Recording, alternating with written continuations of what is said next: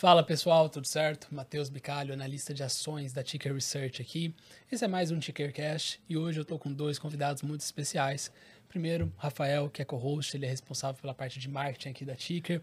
E vocês talvez estranhem um pouquinho, né? Pô, por que, que tem um cara de marketing dentro do podcast? E a razão por trás disso é que a gente está com o Danilo Gato, que trabalha hoje como educador financeiro ajudando pessoas a começar a investir, entender um pouquinho mais sobre o mercado financeiro como um todo, e é um influencer bem grande no Instagram. Não vou lembrar exatamente os detalhes da arroba finanças em desenhos, Isso, né, Danilo? Isso, sem o cedilha, finanças underline em underline desenho. Isso, eu não lembrava qual que era o underline. Mas para começar, assim, primeiro abrir para o Rafa contar os 30 segundinhos sobre ti e depois abrir para você também falar um pouquinho sobre claro. sua história.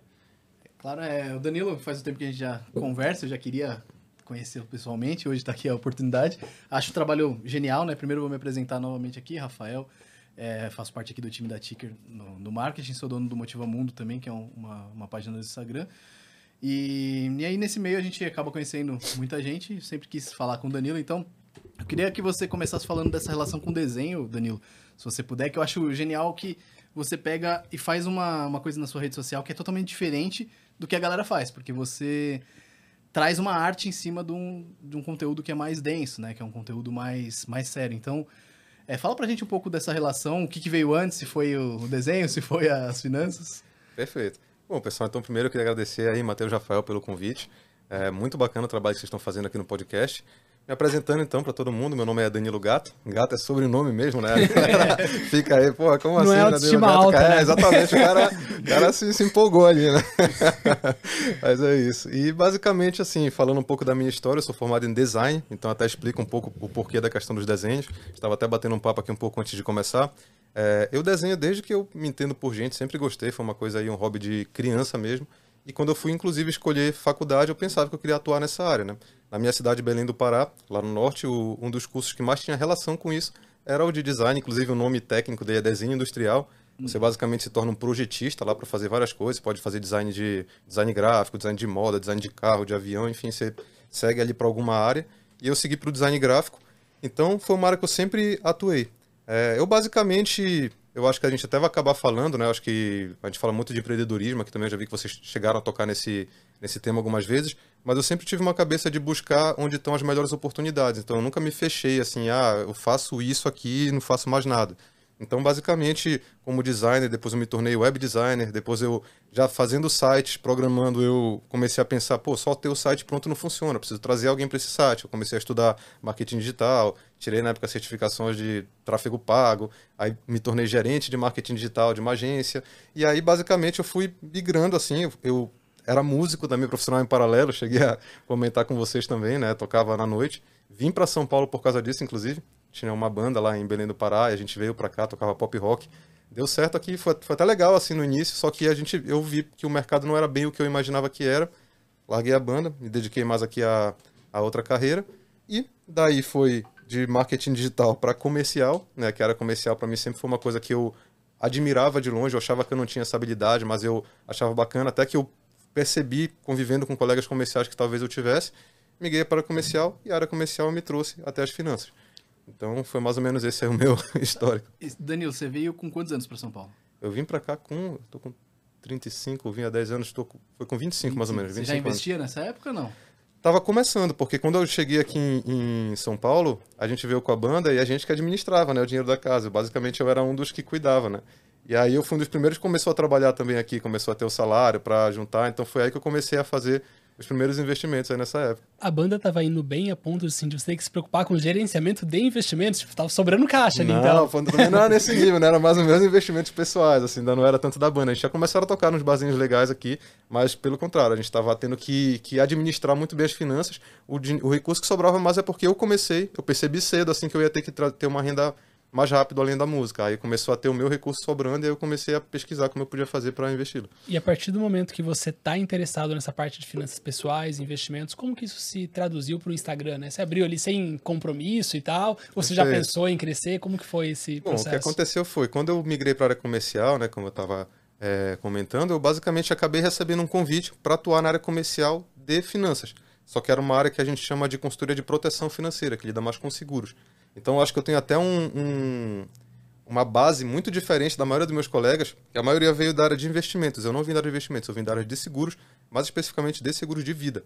Tá? Uhum. Então eu atuava com isso, com seguros personalizados mesmo, é, de alto padrão, ia até os clientes, então era um comercial mesmo, assim, visitava, conversava, tinha uma base lá de, sei lá, quase 500 clientes.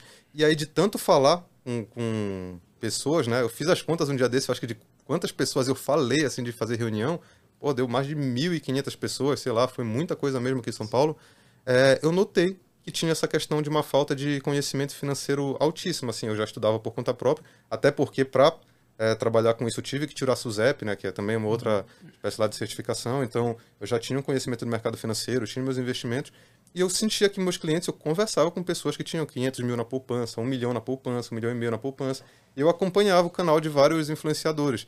Né? Então, eu comecei a ficar olhando, e falei, pô, cara, por que eu não posso ser um desses caras? Eu tenho aqui uma base de de clientes precisando de educação, eu tenho o conhecimento que eu posso traduzir, posso até juntar as duas coisas, falar com o cliente, dizer, olha, cara, tem esse canal, entendeu? E fazer um bem bolado.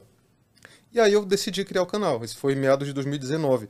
E aí, na hora que eu fui criar o canal, eu falei, pô, já tem trocentos canais, né? Na época, a gente, já, a gente sempre pensa que o mercado está saturado, mas nunca está, né? nunca tá. Enfim.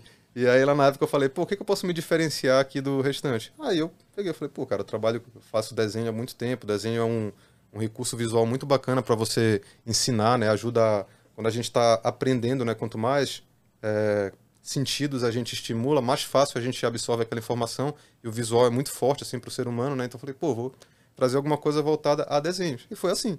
Numa tarde eu falei, cara, eu vou criar e vai ser agora, né? Eu já tinha muito essa aquela história do começa antes de estar tá pronto, né? De tipo já Aí eu peguei, fiz um logo lá de qualquer jeito, pá, tanto que tá lá até hoje. Esse logo eu peguei ele, fiz com o um dedo no celular assim mesmo e pronto botei e fiz o primeiro post. Falei, pronto, dada a largada. Aí pronto, eu comecei a ir fazendo pouco a pouco conteúdo até chegar onde a gente está agora. Poxa, que legal. Essa dor que você tem, que você é, percebeu na, nas pessoas de não saberem investir, eu vi quando trabalhei no banco, né? E realmente tem muita gente com, de alta renda, e até gente que o Matheus também pode falar disso, trabalhou também, também no banco. É, você vê que essa galera às vezes tem gera recurso, mas não consegue fazer a gestão é, adequada, ou não, não entende o que é investimento, não entende o que é o mercado de ações, ou quais são as possibilidades, né? E aí você falou que você percebeu isso no, nas pessoas que faziam seguros, que provavelmente eram clientes de alta renda ali, que você citou, né? É, e aí, quando você criou seu canal, foi pensando nesse público ou num público mais geral? Porque é, são, são públicos distintos, né? Sim, Geralmente quem sim, consome sim. rede social é mais é, um, é, uma massa maior, um público com uma renda Perfeito um pouco menor do que, do que o geral. Né? Sim, sim. Eu tentei, é, fiz um, uma espécie de estudo de mercado assim meio global. Eu falei, pô, eu quero, eu quero ter um público qualificado, mas dentro desse público qualificado não tão qualificado assim, né? Não um negócio assim muito específico uhum. de um assunto específico. Então, é, eu tentei fechar o meu nicho mais em investimentos do que em planejamento financeiro. Então, meu foco não é ensinar a pessoa como fazer para sair das dívidas, como fazer para ela quitar o financiamento ou sobrar dinheiro. Não. Meu foco é pegar uma pessoa que já faz isso e tem um recurso parado, como ela faz para investir esse recurso, né? como ela faz para atingir os objetivos dela. Então, foi esse o foco que eu quis trazer. É... Então, sim, era um cliente de uma é, quando a gente fala nível Brasil, né, com certeza pessoas que fazem seguro de alto padrão eram um, um, uma, uma, renda mais alta, mas também não chegava a ser um público, nossa, tipo AAA, sabe? Ah, uhum. Não, era um público de, de, de, renda boa, que tinha né, condição de poupar, inclusive de ter investimentos, mas pessoas convencionais, assim, eu falava com todo tipo de pessoa, médico, arquiteto, advogado, empresário, enfim. Então, eu via isso de muitas áreas, né? Por isso que eu falei, cara, tem uma oportunidade aqui, as pessoas não sabem de fato. Então foi por isso que eu resolvi começar o canal. E para eu ter uma ideia, qual foi a maior dor que você sentiu nesse público pelo Instagram? Assim? Então, quando você começou a ter aqueles primeiros contatos, né? Qual era a dúvida mais frequente? Qual era a maior dificuldade desse público? A maior dificuldade até hoje é a clássica, né? Como começar? Né? Então ninguém sabe, cara. É, é, incrível, assim. Tem, tem certos assuntos que quando você vai estudar, você não tem o, o, como se fosse aquele livro Beabá, sabe? Aquele do colégio, assim, investimentos zoom, que aí você pega lá e pega do zero absoluto. Isso não tem. A impressão que dá é que você sempre pega o bonde andando, assim, sabe? Que você entra aqui num canal e as pessoas já estão falando de um monte de coisa que você não sabe, assim, sabe? Ah, porque o CDI, porque a Selic, não, eu coloquei no pré-fixado. Aí você fica ali, tipo assim, cara, que, que tá troço é esse, cara? Não tenho a menor ideia do que é isso e parece que tá todo mundo sabendo, menos eu, sabe? Então, Sim. e aí você começa a ficar tentando aprender por osmose, assim, sabe? Não tem um, um beabazão assim do zero, entendeu? Então eu percebia que era esse o grande problema. As pessoas têm medo. Elas falam assim, cara, eu até queria começar, mas eu tenho medo, eu não sei. E meio que não tem, não tem esse, esse caminho muito básico, né? Ou pelo menos não tinha de uma forma muito clara na minha época. Eu acho que até hoje é, não tem meio que essa. Vou dizer que não tem, vai. Mas é muito difícil você encontrar essa aula 1, assim, a aula zero, vai, dos investimentos, na verdade. Aquela assim, para pegar um cara que nunca falou nada sobre isso e vai pegar. E foi o que eu quis fazer. Eu quis pegar e fazer uma aula, tanto que o, eu escrevi esse livro, né, que a, a gente comentou aqui que o nome dele é Aprenda a Investir Seu Dinheiro, que ele foi feito para ser um livro beabá, você pegar um analfabeto de investimento e, e o cara vai sab, sair é, sabendo investir. E a ideia é começar do zero. Tipo assim, primeira pergunta que eu faço no livro, por que investir? Entendeu? Por que você gostaria de investir? Aí eu explico sobre inflação, é, sobre multiplicar patrimônio, sobre renda passiva, o que são os investimentos. E aí, pouco a pouco, vou guiando a pessoa, assim, degrau a degrau, no conhecimento. Então, que foi a dificuldade que eu tive, né? Eu, eu tive que ir fazendo isso, né? Você fica pegando pedaços. Eu acho que a impressão que eu tenho é que o conhecimento de finanças e investimentos é tipo um quebra-cabeça, uhum. mas que você vai em lugares e cada pessoa tem só uma parte desse quebra-cabeça e você nem sabe qual é a imagem toda, entendeu? Então aí você vai testando assim na sorte, opa, essa peça encaixa com essa aqui, sabe? Mas pô, tem aquela ali que eu não sei onde vai, entendeu? E ninguém te mostra lá o desenho e vai te guiando no caminho. Então foi esse meu objetivo. É, eu vou voltar um pouco no tempo. 2009 foi meu primeiro contato com investimento, até numa finada corretora Petra, não, não existe mais. E na época realmente não tinha nada de informação, né? É, o primeiro livro que eu li foi Investimentos, do Mauro, Mauro Halfeld. E não tinha nada na internet, né? Era arcaico Clássico, de fato. É. É, não, o livro é um clássico, né? Mas o, isso foi depois ainda. É, acho que, se, eu, se, não me falha a memória, o livro é de 2010, ainda foi depois do que do primeiro contato ali, mas era, era muito difícil você ter informação na época. E quando a gente chegou, 2017, acho que é o Primo Rico foi disruptivo ali, se não me falha a memória, esse ano, e, e aí depois disso surgiram inúmeros outros influenciadores. E aí você disse que tem muita informação, pelo que eu entendi foi isso, tem muita informação no mercado e passaram esse ponto de maturação de, do onde começar, passaram reto. Você acha que esse tipo de. É, essa quantidade de informação pode atrapalhar quem está começando hoje? Sim, eu acho que investimentos é um negócio que, se você não começar do jeito certo, a sua probabilidade de seguir por um caminho muito errado é muito grande. Entendeu? É tipo assim: imagina dirigir. É, se você não aprender a dirigir da forma correta, alguém só te colocar dentro do carro, ligar o carro para você, botar teu pé no acelerador e falar vai na rua, você vai bater na primeira árvore, no primeiro carro, no primeiro cruzamento, você vai destroçar teu carro. Entendeu? Então você precisa ter um, um, um conhecimento do que são as ferramentas para você não se machucar, entendeu? Para você não, não, se ferir com elas. Então eu acho que se você começa aleatório, assim, ah, ações, ah, vou investir em ações, você vai acabar tomando algum tipo de trauma e você vai acabar desistindo, vai dizer, cara, não é para mim, entendeu? Muita gente até desiste. Eu fiz um post sobre isso recentemente, né, que é um, um termo interessante que não é desamparo aprendido, que quando você é, é, é submetido a umas situações nocivas repetidamente, tem uma hora que teu cérebro fica inerte, assim, ele desiste e fala, cara, não vou mais reagir, dane-se, é isso aí, eu não vou mais fazer, não é para mim, que é o que acontece, né? Muito investidor entra pra, achando que vai ficar rico, né, com uma atacada no curto prazo, vê que não é bem assim, e aí, basicamente, ele fala, cara, perdi dinheiro, fulano perdeu dinheiro, ciclano também, ah, cara, esse negócio de investimento não é pra mim, deixa eu voltar pra como eu tava antes. E até tentei, já ouvi, você deve ter ouvido já. Ah, até tentei investir uma época, cara, mas aí perdi, perdi dinheiro, eu parei. E, porra, olha o prejuízo que o cara tem por parar de investir, né? Por desistir. Não, não quero mais, cara, isso não é pra mim. Então, eu acho que sim, esse, essa base, você ter uma base sólida, faz uma diferença gigantesca. Sobre essa questão de começar a investir e toda essa dificuldade, eu, gostei bastante da sua analogia que você citou, mas eu também tenho uma que eu gosto.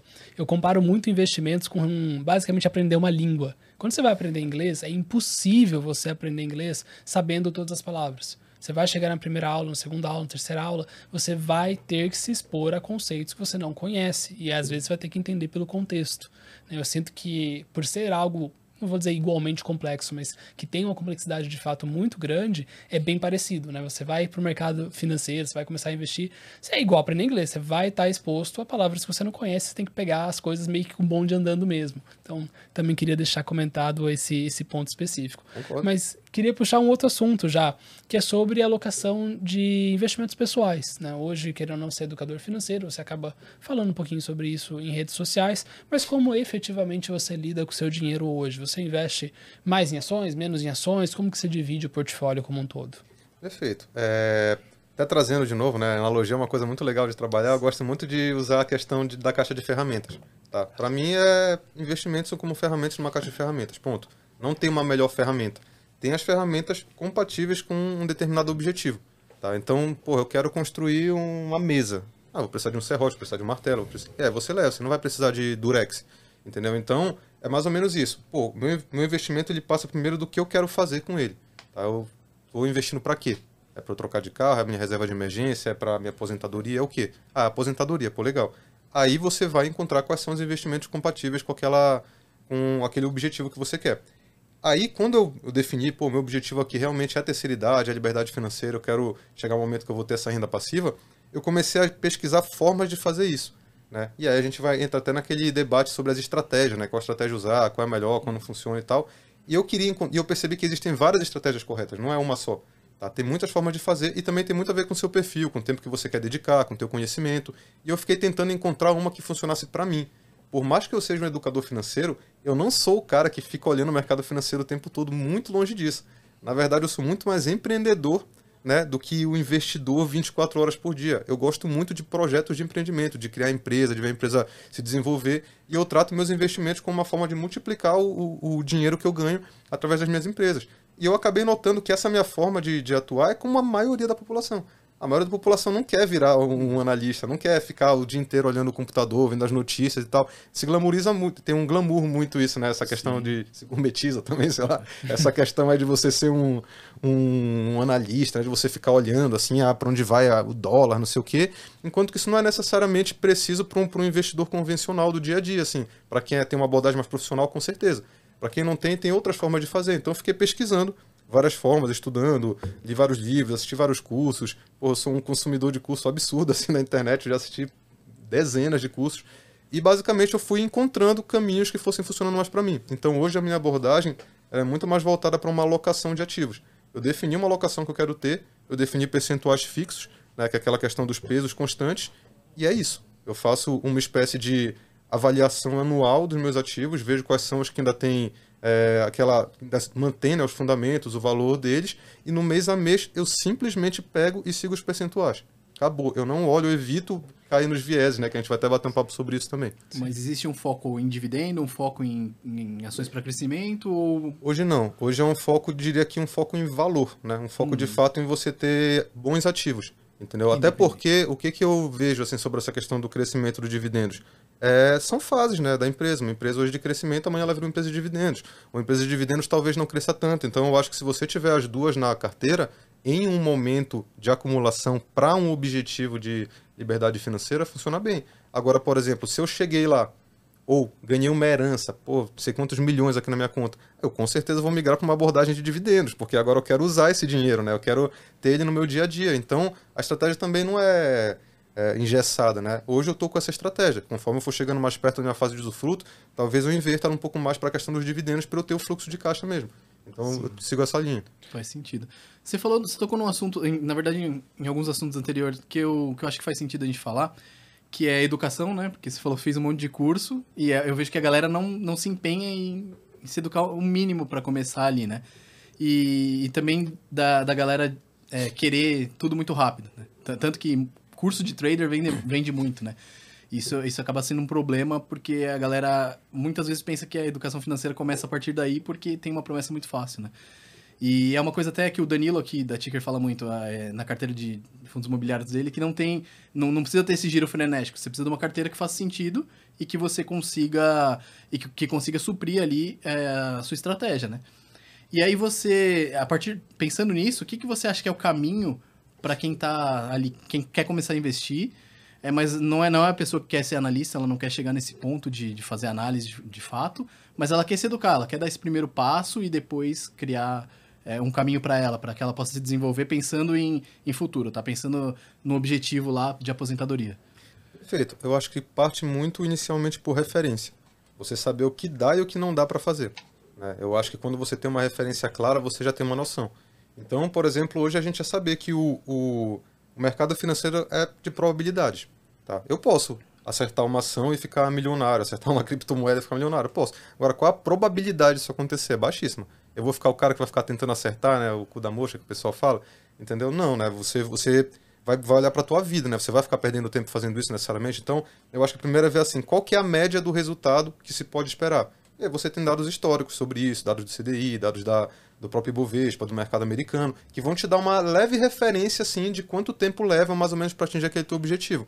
Com isso você consegue fazer algumas contas. E hoje, pô, tem inúmeros conteúdos na internet mostrando quanto eu preciso ter para viver de renda, quanto não sei o que. Aí isso já te dá uma ideia. Pô, preciso então acumular um milhão, sei lá, dois milhões. Enfim, aí você faz a conta inversa, que também tem inúmeras calculadoras que te mostram né, quanto você tem que aportar, você começa a ter uma ideia. Pelo menos assim de, de possibilidade. Você já sabe assim, pô, já, já, entendi que investimento não é um negócio que eu vou começar hoje, amanhã eu tô milionário, eu vou largar meu emprego, entendeu? E viver disso. Você vê que a probabilidade disso acontecer é baixíssima. Aí vem a questão da capacitação que você falou dos cursos. Eu acho muito interessante, cara, essas visões que a gente tem na internet, porque assim, a gente vive num momento sensacional de aprendizado, cara. Eu acho incrível ter tanto curso online por aí. Cara, eu, eu, pra mim o curso virou um novo livro, assim, cara. Tenho até vários cursos que eu comprei que eu nem assisti ainda, que eu, por falta de tempo. Desculpa. Só que, basicamente, aí você vê na internet também a galera que fala assim, ah, o vendedor de curso. Entendeu? Ah, que coisa ruim, não sei o quê. Falei, cara, o pessoal tirou uma parte da frase. É vendedor de curso ruim, que é uma coisa ruim. Agora, vendedor de curso bom é legal pra caramba, cara. Porra, quantos cursos sensacionais que eu já fiz que eu paguei 200 reais. Pô, cara, você vê ali o, o sei lá, um MBA de finanças, quanto custa, cara? Milhares e milhares de reais para você fazer o que às vezes um curso de um cara desse, que você paga algumas centenas de reais, vai te dar um conhecimento mais prático, até mais valioso às vezes. Fora a questão da localização geográfica, tem um cara que você segue que tá em outra cidade, ele faz um curso presencial, você não pode, ele faz um curso online e você assiste. Entendeu? Pô, eu aprendo música com ídolos, assim, que eu tinha, que eu via a música deles há 15 anos atrás e eu faço o curso de música deles, sabe? Online. Então eu acho um, uma coisa incrível. Então eu acho sim que você tem que ter algumas pessoas que você também confia, né? Que tem um, um que normalmente vem por indicação, vem também por vivência, você vai vendo o conteúdo, e você começar com um bom curso básico também para te dar uma, uma referência dos caminhos que você pode chegar. Aí, a partir daí, você, você mesmo vai começando a sentir necessidade. Você vai ser apresentado aos ativos, as características de cada um, é, o, o que, que as fraquezas e forças de cada um, e aí você naturalmente acaba encontrando o teu caminho. Aí eu acho que vai um pouco é uma forma mais empírica mesmo de você alcançar. É testando, você vai vendo, pô, eu gosto mais de ação, cara, eu gosto mais de fundo imobiliário. Você começa a se especializar mais naturalmente e acaba escolhendo um caminho a seguir. Eu tenho duas perguntas para ti dentro desse contexto. Né? A primeira, você falou de usar referência histórica de Bovespa, CDI, etc., para você ter uma noção de onde investir, de quanto esse, esse capital alocado em diferentes classes de ativos vai render. Mas, historicamente, o Ibovespa, particularmente, tem um índice uh, ruim de histórico, né? Assim, você pega 9% ao ano na média e perde para o CDI. Seguindo essa lógica, faz sentido aplicar em ações? Essa é a primeira pergunta. E já vou emendar uma segunda, tá? A segunda é o seguinte: é, uma vez que você tenha que investir em ações ou que você queira investir em ações, você mesmo citou, a maioria das pessoas não tem tempo por ter família, responsabilidade, trabalho, filho, etc., para sentar e gastar horas e horas e horas estudando um ativo igual um analista profissional faz. Como que essa pessoa pode tomar a decisão? O que, que ela tem que olhar para investir numa ação específica? Ou você acha que só deve investir em ETF, por exemplo? Então, segue as duas. Perfeito. Pô, essa, essa resposta vai dar trabalho, mas vamos lá. é, o que acontece? O Ibovespa, ele é um índice que não a composição dele, a metodologia dele, talvez não seja a coisa mais eficiente assim da gente levar em consideração. Ele dá pesos muito por volume de negociação, é, free float, algumas coisas assim que não necessariamente são fatores. Aí eu tenho que explicar essa questão dos fatores. Né? Existem conjuntos de características que estão relacionados ao resultado que as ações podem trazer. E aí a gente tem alguns conjuntos dessa, dessas características que já foram comprovados academicamente. Por exemplo, existe o fator valor, que é questão de preço, então ações mais baratas tendem a performar melhor que a média do mercado. Existe, sei lá, o fator qualidade, enfim. O Ibovespa, de certa forma, não leva em consideração fator algum, assim, ele é só um compilado das ações que estão sendo mais negociadas, que tem mais liquidez, e é isso. Outra coisa, as ações, um dos segredos dela, né, um do, dos, não é bem um segredo, vai, mas uma das características mais importantes é justamente que não é a média que importa, é o retorno individual de algumas ações. Então você pega às vezes uma média que dá errado, mais ações que têm, de repente, alguns fatores, algumas coisas interessantes, elas performam muito acima da média. Então, quando você consegue montar uma carteira mais voltada para algum tipo de característica que já foi comprovada historicamente que tende a trazer um resultado melhor, você consegue espancar o Ibovespa de certa forma assim em certas situações, né? Existem alguns estudos passados assim dessas características que mostram que você costuma ter resultados melhores. E também o Ibovespa, ele é um, uma média de um mercado é, o Brasil é um país emergente. E o que acontece aqui, a nossa taxa de juros é, a nossa taxa de juros é muito alta. está entre as maiores do mundo, né? E aí o que acontece num país de taxa de juros muito alta? As pessoas focam muito mais em renda fixa. O empreendedorismo ele fica meio é, como eu posso dizer, ele é desincentivado. Uhum. Né? Pô, eu quero abrir uma, uma fábrica nova, quero pegar um crédito, a taxa de juros é altíssima. Pô, não vou fazer isso. Fora o Prefiro ficar aqui na minha. É, exatamente, né? tem essa parte. Então, o que acontece? Um mercado de ações aqui é como se ele estivesse correndo com um monte de anilha pendurada nele, assim, entendeu? E não consegue. Você vê o mercado americano que tem uma taxa de juros ridícula, entendeu? Aí as pessoas falam, pô, se eu quiser ganhar algum dinheiro, eu tenho que investir no mercado de ações. Entendeu? Então, aí o mercado se desenvolve muito mais, o empreendedorismo floresce. Então, você começa a ver a, a, as empresas terem muito mais resultado, expandirem.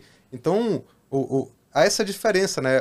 Uma média de um mercado que anda com esses handicaps, né? Esse bando de peso lá, acaba que ela vai performar mal. Mas, aí você vai olhar para ativos individuais. Você consegue pegar ativos da, da nossa bolsa que tiveram resultados estrondosos. E aí, e ativos que você de certa forma, conseguiria identificar que eles poderiam ter esses retornos lá atrás baseado nessas características, entendeu? Então aí eu, eu prego isso, né? Que o Ibovespa ele não é um bom, um bom índice para você analisar, que você tem que olhar nesse caso mais para ações individuais, saber o que buscar nelas, e aí você consegue aumentar suas probabilidades de ter um retorno maior que o Ibovespa. Então, esse foi o ponto número um. Aí você falou da questão da gestão, né? Se é mais ativa, mais passiva, né? Do que, que a gente. É, como a gente vai investir em ações. E aí eu tenho uma abordagem que eu acho interessante na minha cabeça, que eu acho que você tem a abordagem do especialista e você tem a abordagem do investidor do dia a dia. Tá? O especialista, e as duas podem estar certas, tá? Um pode ganhar do outro, não necessariamente o, especialista vai ganhar do investidor do dia a dia. A gente tem inúmeros casos que o, que é o contrário acontece. É, o especialista, ele vai entrar fundo nas ações, né? Ele vai tentar entender o detalhe daquela empresa, todos os demonstrativos financeiros dela, vai tentar entender o mercado, vai fazer projeções, modelo de valuation, para ele tentar de repente acertar o patinho feio lá e falou, cara, esse aqui vai arrebentar, porque tudo que, tá, que tem nele está mostrando que essa empresa tem tudo para dar certo e é só uma questão de tempo até ela, ela voar, sei lá, por exemplo, pode ser essa análise. Aí você pega o investidor do dia a dia, o cara não consegue fazer isso. Né? Não tem nem o conhecimento para fazer isso, não tem a capacidade. Então eu digo que o investidor do dia a dia ele tem duas grandes armas. Né? Um, que é a diversificação. Né? Então quanto mais você diversifica, menos você precisa entrar no detalhe de cada ativo. E o segundo é o histórico de consistência de determinados ativos. Então quando você pega um ativo de qualidade, por exemplo, que vem tendo qualidade há muito tempo, a maior probabilidade é que ele se mantenha tendo qualidade. Pô, a gente tem empresas aqui na bolsa que estão tendo lucro 100% dos anos há dezenas de anos. Uhum. Qual a probabilidade? Que elas mantenham-se assim. Né? Óbvio que certeza a gente nunca tem, mas aí a gente mitiga a incerteza com a diversificação. Se você monta uma carteira diversificada com vários ativos que tem muita qualidade, a probabilidade maior é que pouquíssimos vão dar errado né? A maioria, talvez muitos andem de lado com crescimento mais comedido e alguns pode ser que estourem que realmente dêem muito certo. E aí até te permite, né, você com uma base forte de ações, você talvez ter algumas que são, de certa forma, especulações, né? algumas mais especulativas que você fala, pô, essa aqui é uma empresa menorzinha, é uma empresa que talvez ainda não está tão consistente assim, mas essa aqui é uma, de certa forma, que eu aposto, assim, sabe? Que eu acho que funciona porque a tua carteira segura ela. Se daqui a pouco você perder, entendeu? Eu, eu brinco muito que para iniciantes é, aquela regra do 2% funciona, né? De de você não ter nenhuma ação que seja mais do que 2% da carteira como um todo, se você perder, você perde 2%. E você nem perde 2%, né? Porque você consegue sair da ação antes dela ir a zero. Então tem essa. É dessa forma que eu enxergo. Aí vem a gestão passiva, para concluir, né? Falei que ia ser uma resposta longa. A, a gestão, o que acontece, né? O, o ser humano, o, o, natural dele, o instinto, não combina com a bolsa, né? Acho que tudo que a gente pensa instintivamente dá errado. Entendeu? A gente tem que ir contra o nosso a, nossa mentalidade. Normalmente é o que não é, é intuitivo, é o que dá certo. Tá? Então, o que acontece? Quando você tem, tem abordagens que você precisa ficar em cima das ações, tentando fazer negociações de curto prazo, você fica muito mais suscetível a cair em vieses cognitivos, né? cometer erros. E aí, se você pega uma pessoa que não é capacitada, um, investimento do dia, um investidor do dia a dia, e coloca esse cara para querer ficar no dia a dia tentando identificar qual ação vender e comprar, a probabilidade desse cara cometer erros é altíssima esse cara se traumatizar, esse cara daqui a pouco falar, ah, cara, isso talvez não seja para mim. Então, eu vejo que para o investidor do dia a dia, uma abordagem passiva para ações talvez seja mais interessante. E, por exemplo, os ETFs funcionam muito bem. Só que os ETFs no mercado americano são uma coisa e no brasileiro são outra. Né? Então, eu gosto muito de ETFs no mercado americano, tem muitas vantagens. No brasileiro, eu acho que é legal você simular um ETF, que é a estratégia que eu uso, que é basicamente você definir uma carteira ali sistemática que tenha aqueles percentuais e segui-la tentar da melhor forma possível você se tratar como se fosse um robô, assim, você tentar não botar suas emoções na jogada. E aí eu acho que essa estratégia tende a funcionar melhor para a maioria. Foi? Foi? Deixa. Respirar uma água aqui. vou, vou até dar um aviso aqui para você descansar a voz enquanto isso, né? Bem, acho que vale a pena falar para o pessoal que estiver ouvindo que esse assunto de mercado financeiro como um todo envolve ali vai, um, uma sugestão, mesmo que indireta, do que fazer com o seu próprio dinheiro. Você pode estar mais pessimista, mais otimista, sugerir investimento em ETF, sugerir investimento direto, etc. Mas aqui a gente está num ambiente informal, é mais para ter um bate-papo e assim por diante. Então, por favor, não considere o que a gente está falando aqui, seja o que a gente já falou, ou se a gente falar eventualmente de nomes específicos, ou sobre comprar ou não ações nesse momento, não é recomendação de investimento, tá, pessoal? Eu até sou analista, eu até posso recomendar, mas esse podcast vai pro ar semanas depois da gravação. Então, o que a gente está falando aqui pode não mais ser verdade até quando, quando você estiver vendo esse vídeo. Então, se a gente falar que, nossa, a gente está super otimista com bolsa, por favor, quando você vê, não saia comprando as ações feito louco, tá? Faça o seu devido processo de análise diligência nisso daí. E diante diante desse contexto ainda de seleção de ações como um todo, se a gente for simular um ETF, mesmo que a gente tenha ali a arma da diversificação, que você pegue empresas com resultado historicamente muito bom, se você citou ali questão de lucros recorrentes e possivelmente lucros crescentes, é, sempre tem aquela, aquele dilema no mercado financeiro do preço não importa. Então, assim, até qual ponto você considera que o preço importa ou não importa? De qual lado você está nessa briga? Eu acho que essa é uma briga meio besta, cara, porque as pessoas estão falando de coisas diferentes, tá? É, tem quem entende ao pé da letra e tem quem entende o que de fato está sendo discutido. Porque se você entender ao pé da letra, óbvio que preço importa. Preço de qualquer coisa importa. Eu não vou comprar um tênis por 100 mil reais. Então, ao pé da letra, preço sempre vai importar. A discussão para mim, na verdade, deveria se vale a pena você se importar com o preço. Entendeu? Então eu acho que é uma discussão, tem uma, uma diferença mais sutil aí pelo seguinte. Porque assim, o preço vai importar. Se você de fato é, conseguisse, com consistência, identificar momentos onde a ação estão com preços baixos, pô, com certeza você vai ter um resultado acima da média. Tanto é que o fator valor já foi comprovado academicamente que ele traz um resultado acima da média. A minha ressalva é qual que é a capacidade do ser humano fazer isso, dependendo do seu nível ali de qualificação, né, do quanto ele estudou, entendendo do quanto ele se dedica. Então minha ressalva não está nem na questão do preço, está na questão de quem vai aplicar isso e quais são os parâmetros que essa pessoa vai usar para aplicar isso daí. Entendeu? Então, se você pega dois analistas para fazer a, o valuation de uma ação, você vai chegar em dois resultados diferentes. Quem está certo? Sei lá, às vezes você chega em resultados opostos. Tem gente que está falando para comprar, tem gente que está falando para vender. Então, entra numa situação assim, você tem que ter uma confiança, talvez em você, talvez no analista que você segue, uhum. para você seguir o resultado dele. E aí, você sabe que é, abordagens que têm a ver com preço, elas vão demandar mais tempo, você vai ter que estar tá mais é, presente na frente da, do computador, da tela, analisando a ação, vai demandar mais conhecimento, você vai ter que entender da ação, vai ter que entender da empresa, vai ter que entender do histórico dela, da média do mercado, da média do setor.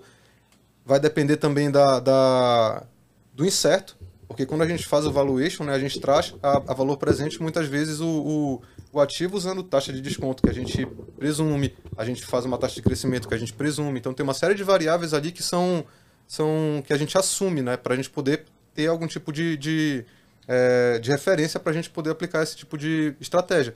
E aí quando eu olho para o investidor pessoa física, que, porra, o dentista ali que está poupando dinheiro, que quer investir e tal, eu fico pensando, cara, qual que é a probabilidade de se capacitar o suficiente para ele conseguir aplicar uma estratégia como essa com consistência? Eu acho que é baixíssima. Aí você olha, pô, mas qual a opção que ele tem? Aí você tem opções. Você tem a opção de você pagar um, um serviço profissional para fazer isso por você, só que aí tem um custo, né? Aí você define ali o custo-benefício e você tem a opção de fazer por conta própria. Aí eu cheguei à conclusão, depois de estudar, que tem formas de você fazer por conta própria, né? desde que você vai ter que dedicar, estudo, né? óbvio, né? nada vem de graça, e você consegue fazer isso com pouquíssima manutenção que tende a dar certo, né? e aí que você pode seguir essa estratégia. Aí essa questão do, do preço não importa acaba funcionando no seguinte sentido.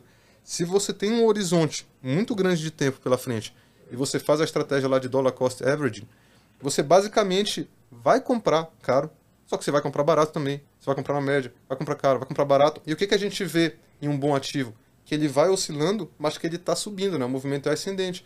Então, de certa forma, é como se você traçasse uma linha média no meio daquelas curvas todas e lá no final você tem um resultado. E aí você tem estudos que mostram isso, que comparam em janelas temporais diferentes, né, estratégias onde a pessoa acertava a mínima, estratégias onde a pessoa comprava e em determinadas janelas uma ganhava, outra ganhava. Então, só o fato de que essa estratégia traz ganhos também para mim, se tornou uma opção muito viável, né? Não que a outra não traga, mas é que eu acho que a outra, para certos investidores, é muito mais fácil eles caírem em viés, eles errarem, eles deixarem a emoção tomar conta e acabarem tomando mais decisões. Essa é mais a prova da nossa própria burrice, né? Da gente, às vezes, é, é, ficar dependendo do nosso critério para tomar de decisão. Então, é por isso que eu, eu sou mais a favor, para investidores convencionais, uma estratégia onde eles não se importem tanto com o preço. Não que o preço não importa, é diferente. Eles não se importem tanto e usam uma estratégia que mitiga o efeito de não se importar com o preço, que é justamente isso, você tem um horizonte longo pela frente e tentar pegar bons ativos a, a qualquer preço. Né? Aí você, porque aí a longo prazo você acaba pegando uma média e não faz tanta diferença assim. E deixa eu te perguntar, quando você acha que é o momento de você encerrar uma posição seguindo essa lógica? Porque assim, é óbvio que a gente tem a diversificação a favor, mas se você pegar alguns exemplos de empresas que eram modinha, que assim, que eram adoradas pelo mercado, justamente porque davam lucro todo ano, cresciam durante muito tempo, o preço ia lá em cima, né? falando em múltiplos particularmente. E muita gente fez isso que você falou, não, se ela é de qualidade, o Trapar é de qualidade, posso continuar comprando, e do nada as ações caíram 80%, né? Assim, depende, claro, de qual ativo a gente está falando. Tem como um investidor que utiliza uma abordagem mais por conta própria se proteger disso? Tipo assim, saiu um resultado ruim, você olha o resultado, você já tira da carteira, como que você lida com esse problema? Então, é uma, é uma abordagem um pouco mais... É, ela não é tão sensível, né? Isso é um negócio um pouco mais como é que eu posso falar, comedido. Você, a, a empresa que está tendo muito lucro há muitos anos, é muito difícil dela de um ano para o outro para prejuízo. Pode acontecer, mas é difícil. E segundo, quando acontece, se ela é uma empresa de qualidade de fato, que não está endividada nem nada, ela ainda tem uma vida útil ali para tentar virar o jogo, entendeu? Para ela tentar se endividar um pouco, aí vai muitas vezes não começa com prejuízo, começa com menos lucro, aí você vai vendo o lucro diminuindo, diminui mais um pouco, aí começa a aumentar o endividamento, aí você começa a ficar, pô, tá esquisito isso aqui. Então você vai tendo um tempo para você tomando algumas decisões, por exemplo, colocação em quarentena. Dizer, cara, vou parar o investimento nessa aqui, vou deixar essa aqui de lado, vamos ver como ela se comporta, enquanto isso vou ficar aqui nas outras. E aí você vai olhando para ela. E aí se de fato aquilo está se, se mostrando que a empresa está se metendo num buraco sem fim, você pode simplesmente tem duas opções, sair aos poucos ou sair de uma vez. Aí vai depender de fato de cada caso. Não tem uma, uma resposta padrão. Se for um negócio muito grave, entendeu? Pô, a empresa trabalhava num determinado setor, veio a pandemia, quebrou a empresa, meu irmão, ela se endividou, daqui é o fundo do poço, já sai. Entendeu? Agora, se for um caso diferente, não, é um. O mercado está mudando pouco a pouco, tá vindo os concorrentes, não sei o que e tal. Aí você pode ir optando por ir saindo mais aos poucos e talvez mudando teu dinheiro para um outro lugar. Então eu acho que é mais ou menos isso, assim. Quando você tem, é, é, por isso que eu falei da questão de você ter um histórico consistente. Quando você não tem um histórico consistente, é mais sensível. Se você tem uma empresa que já está tendo lucro, prejuízo, lucro, prejuízo, e você está achando que ela vai voltar, pode ser que um ano de prejuízo ali a empresa já vá ruim e se ferre. Agora, quando você pega uma empresa muito sólida, com muito caixa, muito lucro, aí você tem até mais tempo para a empresa se dar mal, para você pensar no que fazer ali com calma e saindo dela se for o caso. Legal. Eu vou puxar o gancho do que vocês falaram aqui, né? Você falou do, da pessoa ao longo do tempo investindo e também falou que ela pode usar um, um suporte. Então eu vou puxar o gancho aqui e deixar um QR Code aqui na, na tela para você que quer acompanhar as carteiras da Ticker aqui. Vou deixar 10% de desconto aqui. É só clicar no QR Code ou usar o, o cupom que está aparecendo aqui. Que aí você vai ter ali a carteira recomendada por, por analistas sérios aqui da Ticker que fazem com certeza um bom trabalho. Então você pode aproveitar, pode conhecer ali fica à vontade e usa esse cupom aqui, é só clicar, tá certo? Vamos voltar aqui ao, ao, ao Eu acho que os dois caminhos são viáveis, né? É importante destacar. Sim. Se a pessoa está afim de. gosta do assunto, quer gastar um certo tempo, ela consegue investir por conta própria. Eu, particularmente, sou suspeito para falar, né? Eu sou analista profissional, Sim, então eu vou estar puxando aqui para o meu lado, vou Sim, estar enviesado. Eu acho esse caminho difícil, mas não acho que seja impossível. Sim, com certeza. Agora, quem quiser também testar a alternativa, que é de fato ter uma pessoa para ajudar durante esse processo, a gente está aqui à disposição. Eu acho até legal adicionar nesse ponto que você falou. Eu acho que a maturidade no mercado financeiro vai te trazendo uma visão menos radical. Né? Eu tinha na minha cabeça antigamente assim, ah, não sei o que, você tem que aprender, faz para conta própria, tá, tá, tá. Só que você vai vendo que o mundo não é assim, cara. Tem uhum. gente que não quer, cara. Não Tem gente que não quer aprender, não quer. Entendeu? Aí, para essa pessoa que não quer, é melhor ela não investir e deixar na poupança? Ou é melhor ela, por exemplo, usar um veículo como um fundo, mesmo pagando taxa de administração? Ou é melhor ela pagar uma empresa para dar uma recomendação de investimento para ela? Cara, é melhor, porque com certeza ela fazer por conta própria ou deixar na poupança vai hum. trazer muito menos resultado. Então, tem perfis. É, o, o, produto muitas vezes não é o problema. O problema é como ele é usado, né? Óbvio que tem, tem variações daquele mesmo produto, tem os ruins, né? Mas muitas vezes ela vai servir para um perfil específico de investidor. Porra, é muito melhor uma pessoa que investiu numa previdência privada mais ou menos a vida inteira do que uma outra que, sei lá, deixou na poupança, uma outra que botou num esquema de pirâmide, Sim. sabe? E perdeu dinheiro, entendeu? Que acontece muito então, no pô... Brasil, infelizmente. Uma coisa interessante que você falou foi, você deu o exemplo do dentista lá, né? É, tem, tem profissões, tem pessoas que são muito ocupadas no dia a dia, né? O cara não vai fazer um canal enquanto Sim. tá lendo um relatório. exatamente, exatamente. Mas o, eu tive um cliente que ele, ele tinha. A maioria dos clientes, dos clientes dele eram médicos. E era muito isso. O cara não quer. Ele simplesmente quer alguém que guie totalmente ele. Aí não era nem só é, de passar um relatório. O cara quer, quer alguém que faça gestão do dinheiro dele. Porque ele não quer se envolver com isso. Então, existem muitos perfis, né? Existe, existe o perfil da pessoa que quer acompanhar de fato e aí vai ter que se dedicar, precisa de precisa se doar para isso. O cara vai, né, às vezes vai ter que tirar tempo que ele teria com a família para poder ler o relatório de uma empresa que ele às vezes nem vai investir porque não é boa, né? Então, assim, Perfeito. você perde um tempo.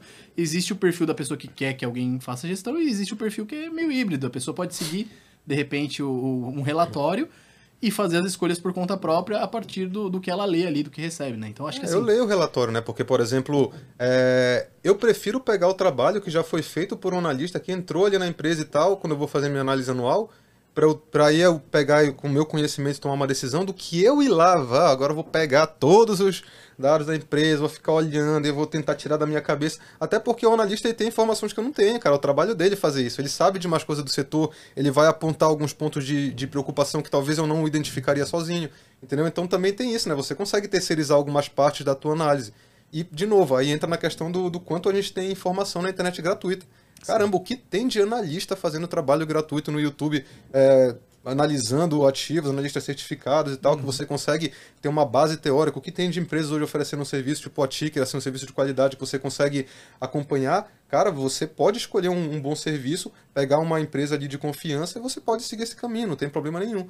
Tá? Então eu acho que, que sai muito daquela ideia assim de parece que é uma, uma guerra assim, né? Ou você ah, por conta própria, ou conta o que, o que não é, entendeu? Cara, é perfil e tá, tá certo, cara. Segue ali, desde que você esteja fazendo, aplicando uma estratégia legal, esteja com uma empresa bacana, e aí só o que eu acho que todo mundo tem que ter, pelo menos o conhecimento de base, uhum. para você não cair numa roubada, para você não estar tá com um maluco ali guiando teu dinheiro, você só vai descobrir daqui 30 anos, entendeu?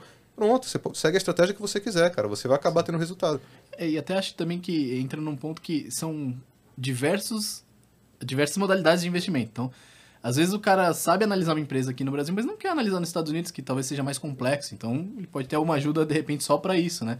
Então, acho que também faz sentido pensar dessa forma. São vários tipos de investimentos que você vai fazer, desde a renda fixa até a variável internacional lá.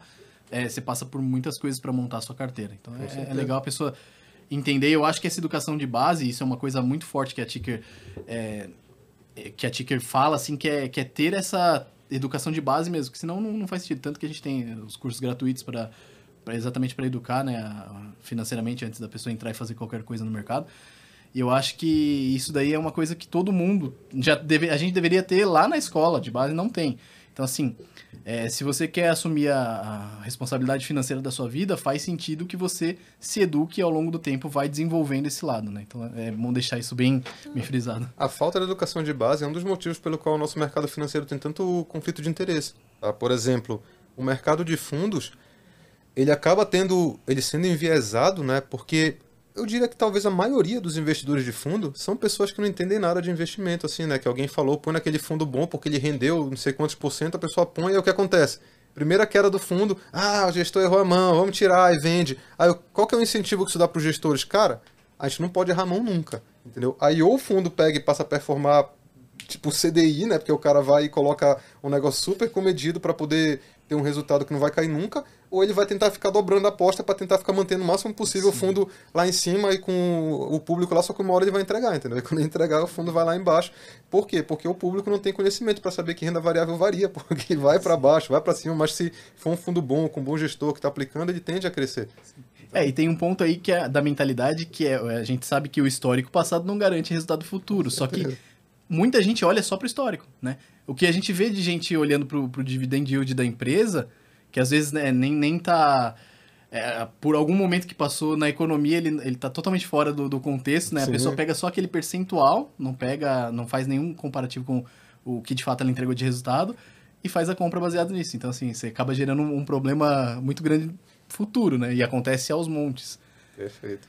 Isso é muito comum e mais do que isso, tem a questão dos vieses comportamentais que o próprio Danilo já falou, inclusive aborda com bastante maestria ali no Instagram, né? Então, Olha. inclusive ele falou início ao arroba do Insta, mas vai estar na descrição para quem quiser seguir. E eu acho que a gente pode falar um pouco sobre isso. É, eu vejo muito, principalmente para o investidor iniciante, aquele apego às posições que estão perdendo, né? Então, Poxa, a gente recebe muito isso na Ticker. Aquele cara que comprou IRB, comprou Cogna, por exemplo, caiu 70%. Mesmo com a gente falando, ó, vende esse ativo, tá lá com a conversão de venda. E aí, seis meses depois, com um prejuízo gigantesco, o cara chega pra gente e fala, pô, tô com essas ações, não quis vender por causa do prejuízo. O que, que você acha que eu tenho que fazer, né? A gente fala, ó, a gente ainda não gosta. Depende do ativo, né? Tem ativo que chega, cai tanto que fica tão barato que aí a gente muda de opinião. Ou Bicho, começa a ter... É, meu irmão, é ou começa a melhorar. Titanic e espera é, alguém me te resgatar. Né? Não, mas sabe o que... Assim, a minha na minha carteira. Tá lá, tô agarrando ele. Você vê que a gente tem um cara dentro da equipe que mantém uma dessa. É, mas vamos lá. Faz tempo, faz tempo. Mas o ponto aqui é o seguinte: aí você pega e fala, pô, a gente acha que mesmo nesse nível de preço, depois troca, né? Pega outra coisa, às vezes outra coisa vai subir, você vai ficar de lado, você ganha dinheiro e recupera o prejuízo mais rápido. Aí essa mesma pessoa, seis meses depois, te chama de novo perguntar da mesma ação porque segurou em carteira. Sim, isso acaba sendo um viés comportamental relevante de, de não querer, né, arcar com aquele prejuízo em, em específico. Hoje, é, como educador financeiro, quais são os viéses mais perigosos ou mais comuns, além desse que eu citei? Você vê mais algum outro que é relevante? É, esse aí da versão à perda, ele é bem... É, é um dos mais preocupantes, com certeza. É que as pessoas, por medo de perder, elas tomam decisões ridículas, assim, é, que não são racionais. Eu vejo também é, o viés da ancoragem, que tem muito a ver com o que o Rafael falou. Então, você pega um número específico e ancora, né? Porque alguém te falou assim, olha, a empresa 14 tá barata.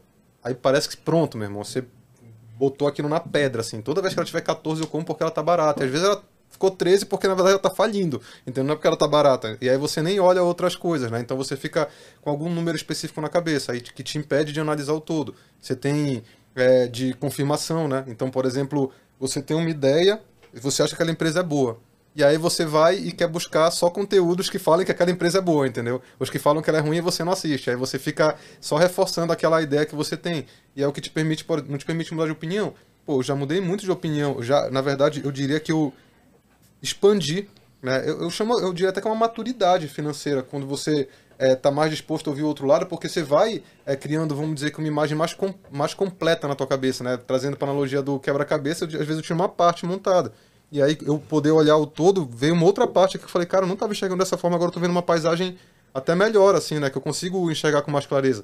Então, por exemplo, eu já fui do, do lá atrás, quando você falou do preço não importa e tal, eu já tive, preço não importa, preço não importa. Aí depois eu fui entendendo mais e falei assim, calma, a, a, briga não é essa, né? E nem é tão absoluto assim. É uma questão ali de, de, de um contexto, entendeu? Então é um contexto de se importar, mas de fato tem comprovações aqui que mostram que o preço trouxe resultado. Só que ao mesmo tempo, pô, para quem que funciona isso, para quem não funciona? Quais são as formas que eu tenho de aplicar isso? É viável para o investidor convencional ou não? Aí eu comecei a me perguntar isso, aí você começa expandindo a tua, a tua visão.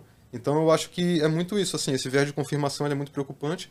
Eu, eu diria que são os principais, a versão à perda, ancoragem, confirmação, é, talvez o da disponibilidade, né, que a pessoa pega aquela primeira informação que ela recebeu ali e usa aquilo para tomar uma decisão, né? Por exemplo, ah, eu vejo muito Cara, eu, eu, vejo muito logo de tal empresa, cara. Então essa empresa tá na bolsa, cara, deve estar tá voando, deve né? A pessoa vai lá e não, não, vai atrás de uma outra informação, entendeu? Para para tomar a decisão dela. Então é por isso que eu que eu acho essa questão assim da capacitação e de você tentar tirar um pouco assim para o investidor convencional o, o, dia a dia no meio do mercado da jogada, porque a gente tende a cair nesses vieses assim, porque eles estão gravados na nossa cabeça. A, a nossa tendência é cair neles. Interessante esse, esse ponto mesmo, porque acho que é, muita gente acaba se perdendo muito por conta disso, né? Agora, falando um pouco de... É, a gente está falando de carteira, você acha que existe uma alocação ideal de, de caixa, um percentual ideal de caixa para aproveitar? Porque é comum que a gente veja oportunidade no mercado, né? A pandemia mostrou isso claramente, que existem inúmeras oportunidades que acabam surgindo. Você acha que existe um percentual dentro do, da carteira que você tem que é para caixa mesmo, para aproveitar a oportunidade ali? Ou você acha que não? É, em certos momentos você tem, em certos em outros momentos não vai ter? Eu acho que depende da estratégia que você usa. Se você usa uma estratégia de preço, com certeza. Você vai ter que ter caixa porque tem momentos que o mercado está caro, você não vai investir, você vai ficar esperando para investir quando ele estiver barato. Se você usa uma estratégia mais parecida com a que eu uso, essa de você fazer a, a, a média de preço de dollar cost average, não, porque você quer colocar o dinheiro no mercado o mais rápido possível. Uhum. Tem até um estudo interessante que mostrava assim, é, essa estratégia que ele chamava de lump sum, né, que é você pegar logo o bolo de dinheiro e tacar no mercado de uma vez, versus a estratégia de você dividir, versus a estratégia de você esperar as mínimas. E esse estudo mostrou que quanto mais rápido você coloca o dinheiro no mercado, mais resultado você tem. Só que você vai balançar muito mais. Né? Se a gente pega a bolsa quando ela está lá em cima e eu coloco um milhão de reais nela, entendeu? A probabilidade é que eu possa ver aquele um milhão virar 200 mil, se der uma desgraça, entendeu? Mas em compensação, daqui a pouco quando voltar e crescer, eu tenho uma tendência de ter até um resultado melhor do que alguém que foi picotando, por exemplo. Então, na prática, é, eu, eu acho que eu acho que eu até me perdi na, linha de raciocínio, cara. tá Só repete a pergunta. Não, ah, do, caixa, caixa, beleza. Então, o que acontece? Na prática, eu acho que para minha estratégia, eu evito manter o caixa. Eu realmente uso, uso essa questão de você ficar aplicando né, o dinheiro que você tem e colocar ele no mercado o mais rápido possível. Para a estratégia de preço, eu acho que vale a pena. Mas eu mantenho um caixa, mas não para o mercado financeiro. Eu mantenho um caixa para empreendedorismo. Uhum. Que eu acho que tem um... Aí vai de visões diferentes de oportunidade, né? Sim. Eu acho que a maior parte das oportunidades que podem me trazer muito dinheiro no curto prazo estão em iniciativas empreendedoras do que no mercado financeiro. Total. Então eu gosto de deixar um caixa para isso, para eu investir no meu canal, para eu investir na minha outra empresa, que é um negócio ali que pode fazer eu ter muito mais retorno do que se eu ficar tentando procurar uma oportunidade no mercado. Então eu acho legal também as pessoas ampliarem um pouco a visão, assim, que as oportunidades não estão necessariamente no mercado financeiro, tem muitas lá, mas também está fora. Então eu, eu sigo essa linha. No, no, na minha carteira de mercado financeiro eu não tenho caixa, mas eu tenho uma espécie de, de caixa que eu uso para reinvestir nas minhas próprias empresas. Entendeu? Então eu enxergo dessa forma. Excelente. E mudando um pouquinho o escopo para voltar para falar de ativos, na verdade, em si. Eu sei que você tem uma carteira que é bem diversificada, você mesmo já, já citou isso algumas vezes, mas naturalmente a gente tem ah, algumas queridinhas, né? É difícil a pessoa que não trabalha, poxa, essa ação eu gosto muito, muito, muito, muito, já me deu muito dinheiro muitas vezes tal. Você tem uma, duas, três ações que você gostaria ou que você poderia trazer aqui pra gente que você gosta bastante? Ah, cara, uma clássica, eu acho que não tem como errar a VEG, né? uh, eu, não, eu não sou muito fã, assim, de, de ficar falando muito de ativos, porque eu acho que você... As pessoas, elas acabam comprando sem saber o que o que fazer. Mas citando assim ações que eu gosto muito, né? É, eu, eu, vou citar na verdade assim o critério que eu uso e algumas ações que se encaixam nisso. Por exemplo, como você citou, eu gosto de ações que têm lucro há muito tempo. Provavelmente, se bobear, muitas nem tiveram prejuízo, que tem baixo endividamento, que estão no setor muito perene, é, que tem um histórico muito consistente. Então, citando algumas assim, VEG, Itaú, Porto Seguro, Grendene, Arezo, é, M. Dias Branco, Ambev. Então são várias ações que eu acho sensacionais assim em termos de fundamentos. Agora, aí você vai analisá-las, né? Porque aí você, você tem que ter critérios, né? Você vai ter camadas de critérios. A primeira, assim, qual que é a primeira peneira que eu vou usar? Ah, é, é lucro, não sei o que, é dívida e tal. Tá, quais foram as ações sobradas? Essas aqui. Qual que vai ser a segunda? Entendeu? Ah, pô, talvez você já tenha usado setor, talvez ainda não, agora eu quero separar por setor. Ou então não, agora eu quero só as líderes do setor. Ah, não, agora eu quero as baratas nesse setor que tem essa qualidade também. E aí você vai acabar criando a tua estratégia. É, no final das contas, você tem que criar uma estratégia, porque comprar ação é só uma pequena parte de investir nela. Você tem que saber quando comprar, quanto comprar, quando manter, quanto manter, quando vender, quanto vender, entendeu? E, e se você não tiver muito claro na tua cabeça essa estratégia, você vai comprar e daqui a pouco você não vai saber o que fazer com ela. Vai ficar falando com outro cara, ó, oh, cara, eu comprei lá atrás a ação tal e eu não sei agora o que fazer com ela. E nem o cara vai saber te dizer, porque ele não sabe por que você comprou ela. Entendeu? Então você tem que ter esse conhecimento. Aqui entra só, reforço, o disclaimer, né? O aviso que a gente falou pra você não sair comprando VEG depois de por ouvir favor. o Danilo falando disso, né? Ele acabou de falar, tá aí o exemplo. É, e aí, não, e aí puxando esse gancho, você falou de, de da forma que, que você analisa, né? Do jeito que a pessoa tem que analisar. É, empresas de tecnologia que são novas, é um pouco mais difícil de fazer isso, porque ela não tem um histórico como, como qualquer outra teria. Como que você enxerga essas empresas e, e como que você faz essa análise para poder, se é que você tem é, uma parte da carteira voltada para isso? A parte de tecnologia é um setor bem complicado assim de você atuar por causa disso, né? Porque é uma empresa que o patrimônio dela é ridículo né? E aí o, o, valor dela vem muito do subjetivo, né? Uhum. Tanto que, por exemplo, você colocar preço no fundo imobiliário é mil vezes mais fácil do que ação, né? Porque todo preço ele tem a, a, parte tangível e a parte especulativa. Entendeu? No fundo imobiliário a parte tangível é isso aqui, a especulativa é isso aqui. Tanto que você vê ali que o PVP fica oscilando de 1,2 a 0,9, assim, é menos de 1, entendeu? Uhum. Fica, fica numa fração. Na ação, meu irmão, você vai, o preço vai lá em cima e volta, é tipo como se a parte tangível fosse aqui e o especulativo isso aqui. E na de tecnologia é assim ainda. o valor dela está no que ela assim, vai entregar ainda. Né? Exatamente. Né? Então, é um setor muito especulativo. Muito especulativo mesmo. Até porque uma empresa que está voando hoje, amanhã pode chegar uma outra e roubar o lugar dela e acabou. Pô, vocês estão vendo aí o TikTok, né? O TikTok chegou, tá arregaçando, e o Instagram com medo, não sei o que, o Facebook e tal. cara, quem diria, entendeu? Pode, é, essa que é a questão da tecnologia. É um setor que ele pode mudar da água para o vinho do dia para noite. Então eu acho que é uma situação que você tem que ser muito mais comedido e você vai ter que fazer uma análise mais de valor para o público. Né? Óbvio que você vai ter que fazer análise financeira para ver qual, como está a finança da empresa. É uma empresa que eu acho que tem que ter muito caixa, porque muitas vezes ela vai ter que comprar concorrentes, comprar outras empresas de outros setores para ela continuar crescendo, como o Facebook fez com o Instagram, como fez com o WhatsApp, enfim. E tomar cuidado, cara, porque e saiba que é uma parte da, da carteira que talvez você vai ter que ficar olhando com mais frequência, porque pode mudar do dia para noite. Então, nesse setor de tecnologia, eu gosto mais de trabalhar com ele através dos ETFs. Entendeu? Então, eu tenho lá no mercado americano alguns ETFs e uhum. alguns deles têm um peso lá de, de empresas de tecnologia, até pela própria composição do ETF, e essa é a minha exposição a eles. Entendeu? Então, eu não fico tentando analisar individualmente. Mais uma vez, eu gostei da analogia. Essa questão de, de, de separar entre o tangível e o intangível foi bem legal. Eu acho que não me lembro de alguém falando dessa forma. E faz ah, bastante sentido, concordo 100%. Vai virar um corte. Ah, tem vários cortes aqui já possíveis, tenho a menor dúvida. E citando o TikTok, né, que é essa questão da, da mídia em alta hoje em dia, poxa, você afinal é um influencer, você tem um perfil relevante dentro do Insta. Puxando a conversa para outro aspecto, Sim, né? Como que é essa experiência, né? É algo fácil, foi fácil construir? Como, de onde você acha que, que veio esse essa visibilidade, esse alcance que você tem hoje e mais importante até do que isso, como empreendedor, que é o que você já reforçou várias vezes que você se considera dessa forma, quão fácil é gerenciar um Instagram como negócio? Como rentabilizar isso? Acho que fácil agora que não dá Por isso que eu falei quão é, fácil, sim, não quer dizer sim, que é fácil. Tô brincando. É, cara, eu acho assim, quando eu comecei nessa área, né, eu tinha convicção que cada minuto que eu investisse nisso, com certeza ia voltar para mim como resultado. Porque eu não estava para o jogo de curto prazo. Eu tava olhando caras como o Gustavo Cerbasi, que é um cara que eu me inspiro muito, e que ele, cara, começou um trabalho de base em finanças lá, porra, sei lá, cara, em 2002, 2002 é, sabe? Entendeu? E foi construindo o caminho dele, e foi ganhando mais relevância, e foi ganhando é, mais base e tal. E eu sei que o Brasil é um país que vai precisar de educação financeira, isso é um fato. Ele já precisa hoje, mas ainda falta a população inteira, cara, entendeu? Então tem muito caminho. Então tava muito claro para mim. Falei, cara, todo minuto que eu colocar aqui Pode levar um ano, pode levar três anos, pode levar dez anos, em algum momento vai voltar como resultado. Eu vou criar um nome, eu vou criar uma base, eu vou criar uma reputação, em algum momento eu vou conseguir usufruir disso de alguma forma. Seja ensinando, seja prestando consultoria, palestra, sei lá. Entendeu? Então eu tinha, a princípio, muito claro isso. Né? E aí eu tinha muito claro também a questão de ensinar.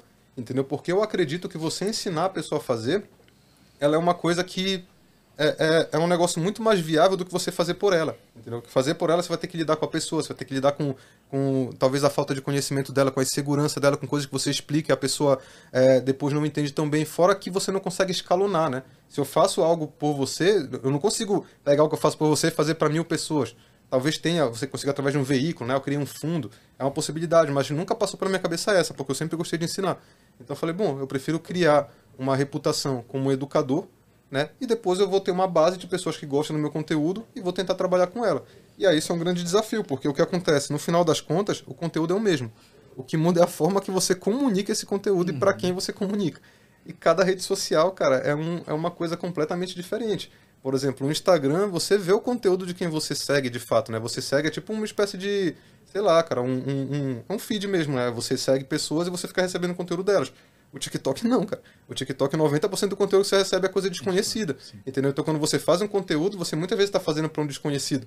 E aí, depois que você vai juntando uma base, que você vai voltando para eles. No Instagram, não. O Instagram já começa você fazendo conteúdo para teus conhecidos e talvez ele caia para desconhecido. Aí você começa a ter que adaptar essa linguagem. Aí um é vídeo curto, aí o outro é educação. Vai lá no TikTok querer fazer um vídeo coxinha assim, dizendo, ó, oh, pessoal, as ações Cara, o vídeo vai para uma pessoa, Sim. entendeu? Aí você tem que ir lá e entender qual que é a linguagem que o pessoal tá falando lá para você tentar ver se dá para adaptar. Por exemplo, quando eu comecei a fazer conteúdo pro TikTok e pro Reels, eu fiquei, eu passei muito tempo pesquisando.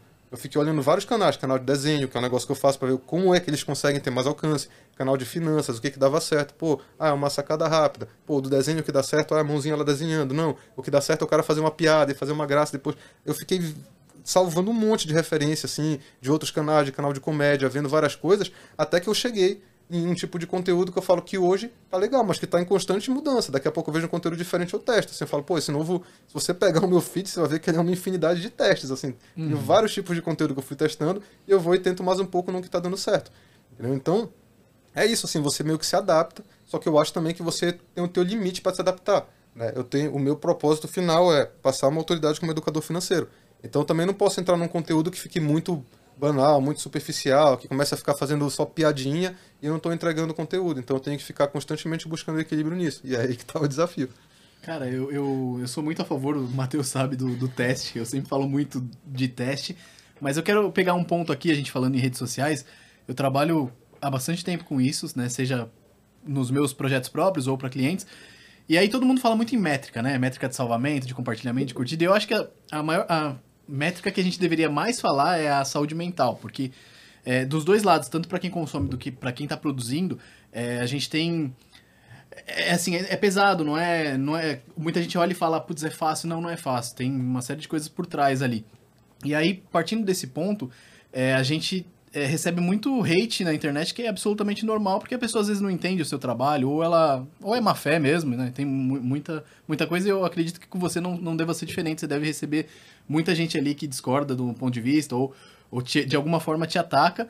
Eu queria saber como você li, lida com isso, né? E como você lida também com, com a quantidade de informação, né? para fazer essa filtragem ali, que nem você falou, pô, você tem o seu formato dentro de um, de um mundo de conteúdo que a galera gera ali, de formas diferentes mas, por exemplo, eu tenho um, os posts seus, né, que eu gosto muito, que são aqueles que a galera vai dando zoom, vai dando zoom que deve dar um trabalho absurdo, eu nunca vi, eu nunca vi isso. E, assim, é, é, muito fora da caixa, entregando um conteúdo que, de fato, é a galera entrega de, de diversas formas, né? Como você faz essa gestão, porque é pesado, eu sei que é, e como você lida, de novo voltando, como você lida com, com comentários, sei lá, negativos, principalmente lá no começo, né? Depois a gente vai criando essa casca, mas no começo talvez sinta mais isso. Você sentiu em algum momento ou não? É, eu acho que eu tenho menos problema com comentário negativo do que com é, oscilação de resultado. Né? Eu cheguei à conclusão hoje que o, as redes sociais é renda variável também, sabe? É tipo ações, saca? Você tem que focar no fundamento, a cotação ela oscila, cara. Às vezes você faz o mesmo conteúdo e você falou acertei, e aí amanhã você faz igual e é ridículo, sabe? E aí você uhum. fica, cara, o que é isso? Você tem que continuar, cara, continua. Se você tá, se você tá fazendo um negócio legal, as pessoas estão gostando, continua que daqui a pouco volta a acertar de novo, você, sabe, é um negócio surpreendente. Então, eu tenho, a minha dificuldade mais é de lidar com isso, é que eu fico tentando buscar um controle que não existe.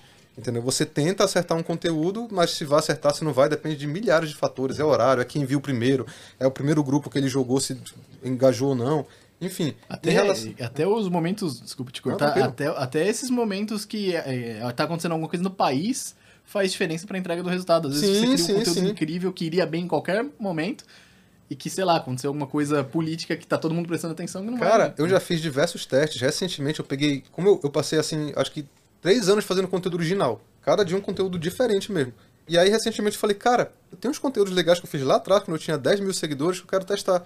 Aí eu botava e ficava, tinha os melhores conteúdos. Aí eu peguei conteúdo do início do ano e postei de novo. Aí melhorou, foi melhor do que todos os meus outros posts. Aí você fica, cara, realmente é um negócio aleatório, cara. Depende de horário, depende de uma série de coisas você tem que ficar testando e continuar produzindo. Porque tem gente que tá assistindo aquele lá que tá esperando mais conteúdo, entendeu? Agora, voltando para a questão do hate que você falou, cara, eu acabei desenvolvendo uma regra muito simples. A primeira regra é respeito, entendeu? A pessoa escreveu com respeito, ela pode escrever o que ela quiser, entendeu? Que eu vou lá e vou debater com ela, cara. A pessoa pode discordar diretamente de mim. Ela pode dizer assim, cara, eu acho que esse seu número tá errado. Eu acho que você está ensinando um negócio errado. Eu gostaria que você me dissesse onde você tirou esse cálculo. Cara, eu vou responder. Você, beleza, vou te dizer, tá aqui, ó, o cálculo é esse. A gente vai ficar debatendo em 20 comentários. Agora, se um cara vem assim, nossa, que ridículo que você fez, você tá enganando teus seguidores. Aí não. Aí o cara já tá, porra, me acusando que eu tô cometendo um crime, que eu tô enganando os caras, entendeu? Sei lá, uma fraude.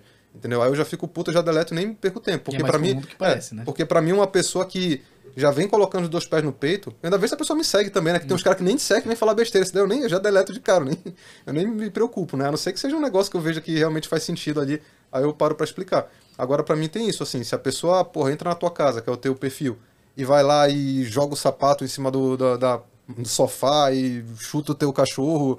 Porra, por que eu quero essa pessoa na minha casa, irmão? não quero, quero que ela saia, saca? Eu vou jogar ela pra fora, entendeu? Então a mesma coisa. Agora, se a pessoa vai lá e é educada, tem uma dúvida, pô, sou professor, meu trabalho é tirar dúvida. Então, se o cara vier de uma forma comedida, ele pode falar o que ele quiser, cara. Ele pode dizer que tá errado, ele pode dizer que não concorda, pode trazer um outro conteúdo que vá diretamente contra o meu, falar, ó, e o que esse cara falou aqui, que é o contrário do que você falou? Cara, a gente vai debater numa boa, não tem hum. problema nenhum com isso, cara. Eu não sou reativo com isso. Eu só não gosto de falta de respeito. E aí eu aprendi a lidar dessa forma, eu deleto. Porque pessoa que é desrespeitosa, ela não vai saber nem discutir, cara. Ela vai virar um jogo. Quem é que vai ser mais desrespeitoso, quem é que dá maior lacrado e ganha? Eu já deleto, ele acabou, bloqueei, tchau. Nem perco tempo com isso. Então foi a melhor forma que eu achei de lidar. E- mas seguindo nessa linha, né? aí, é, A parte do hate, beleza, você não conhece o cara, eu concordo totalmente com você. Eu faço a mesma. Eu nem deleto, na verdade, eu deveria deletar, deixo lá, eu não respondo. Tipo, Mas é, acho que não, não faz sentido perder tempo também com isso, né? Mas é, tem um outro ponto que a galera às vezes desanima, não sei se já aconteceu com você. É, eu não passei por isso, é, mas eu vejo que muita gente passa, que é as pessoas ao redor te julgarem de alguma forma, né? Ah, outros, outros colegas, influenciadores, É, cole- falar até família, colegas, amigos, né? Que falam, putz, virou blogueiro, ou qualquer coisa Ah, do sim, gênero sim, assim. sim. É, é comum, eu vejo que é corriqueiro, assim. Acontece com muita gente e acaba prejudicando muita gente. Eu vejo que muita gente deixa de lado é, algum projeto que estava tocando exatamente porque recebeu um comentário negativo de alguém que é próximo e sentiu isso, né? Eu acho que assim, se você desenvolve uma, uma mentalidade a ponto de você assumir a responsabilidade da sua vida, você consegue lidar bem com isso. Mas eu vejo que muita gente não consegue. Você já passou por isso? Se não passou, é, o que, que você falaria para quem tá começando agora? Eu acho que isso é uma habilidade a ser aprendida, tá? Treinada como qualquer outra. Eu nunca tive esse problema, porque, como eu te falei, eu já mudei de área 500 vezes. Uhum. Eu era designer, depois eu fui músico, depois eu fui. Então, na minha cabeça, isso daqui já tá é, entranhado, assim, que pra mim, assim, cara, se uma oportunidade nova, eu vou, vou testar. Entendeu? Eu vou treinar aqui esse negócio e não tô nem aí pro que falam. Entendeu? Eu, eu, eu acabei desenvolvendo isso, tá? Agora, para pessoas que não têm isso, que acabaram não exercitando isso no decorrer da vida, eu diria para você começar num ambiente mais controlado, né? Às vezes, cara, é melhor você não começar no teu pessoal, cara. Começa num outro, num outro, cria um outro canal, não fala para ninguém, começa lá. Porque quando aquilo vai ganhando força, você vai vendo que tem pessoas que gostam, aquilo vai te motivando e você vai continuando, entendeu? Aí você, aí ninguém sabe, cara. Entendeu? Por exemplo, eu comecei meu canal sem aparecer. E não foi por uma questão de vergonha, foi porque a empresa que eu estava atuando em parceria na época, ela, ela basicamente tinha umas regras muito. é, pô, os funcionários da empresa não podiam ficar falando de. Talvez pudesse ter ali um compliance, né? Um negócio assim, pô, eu tô trabalhando lá.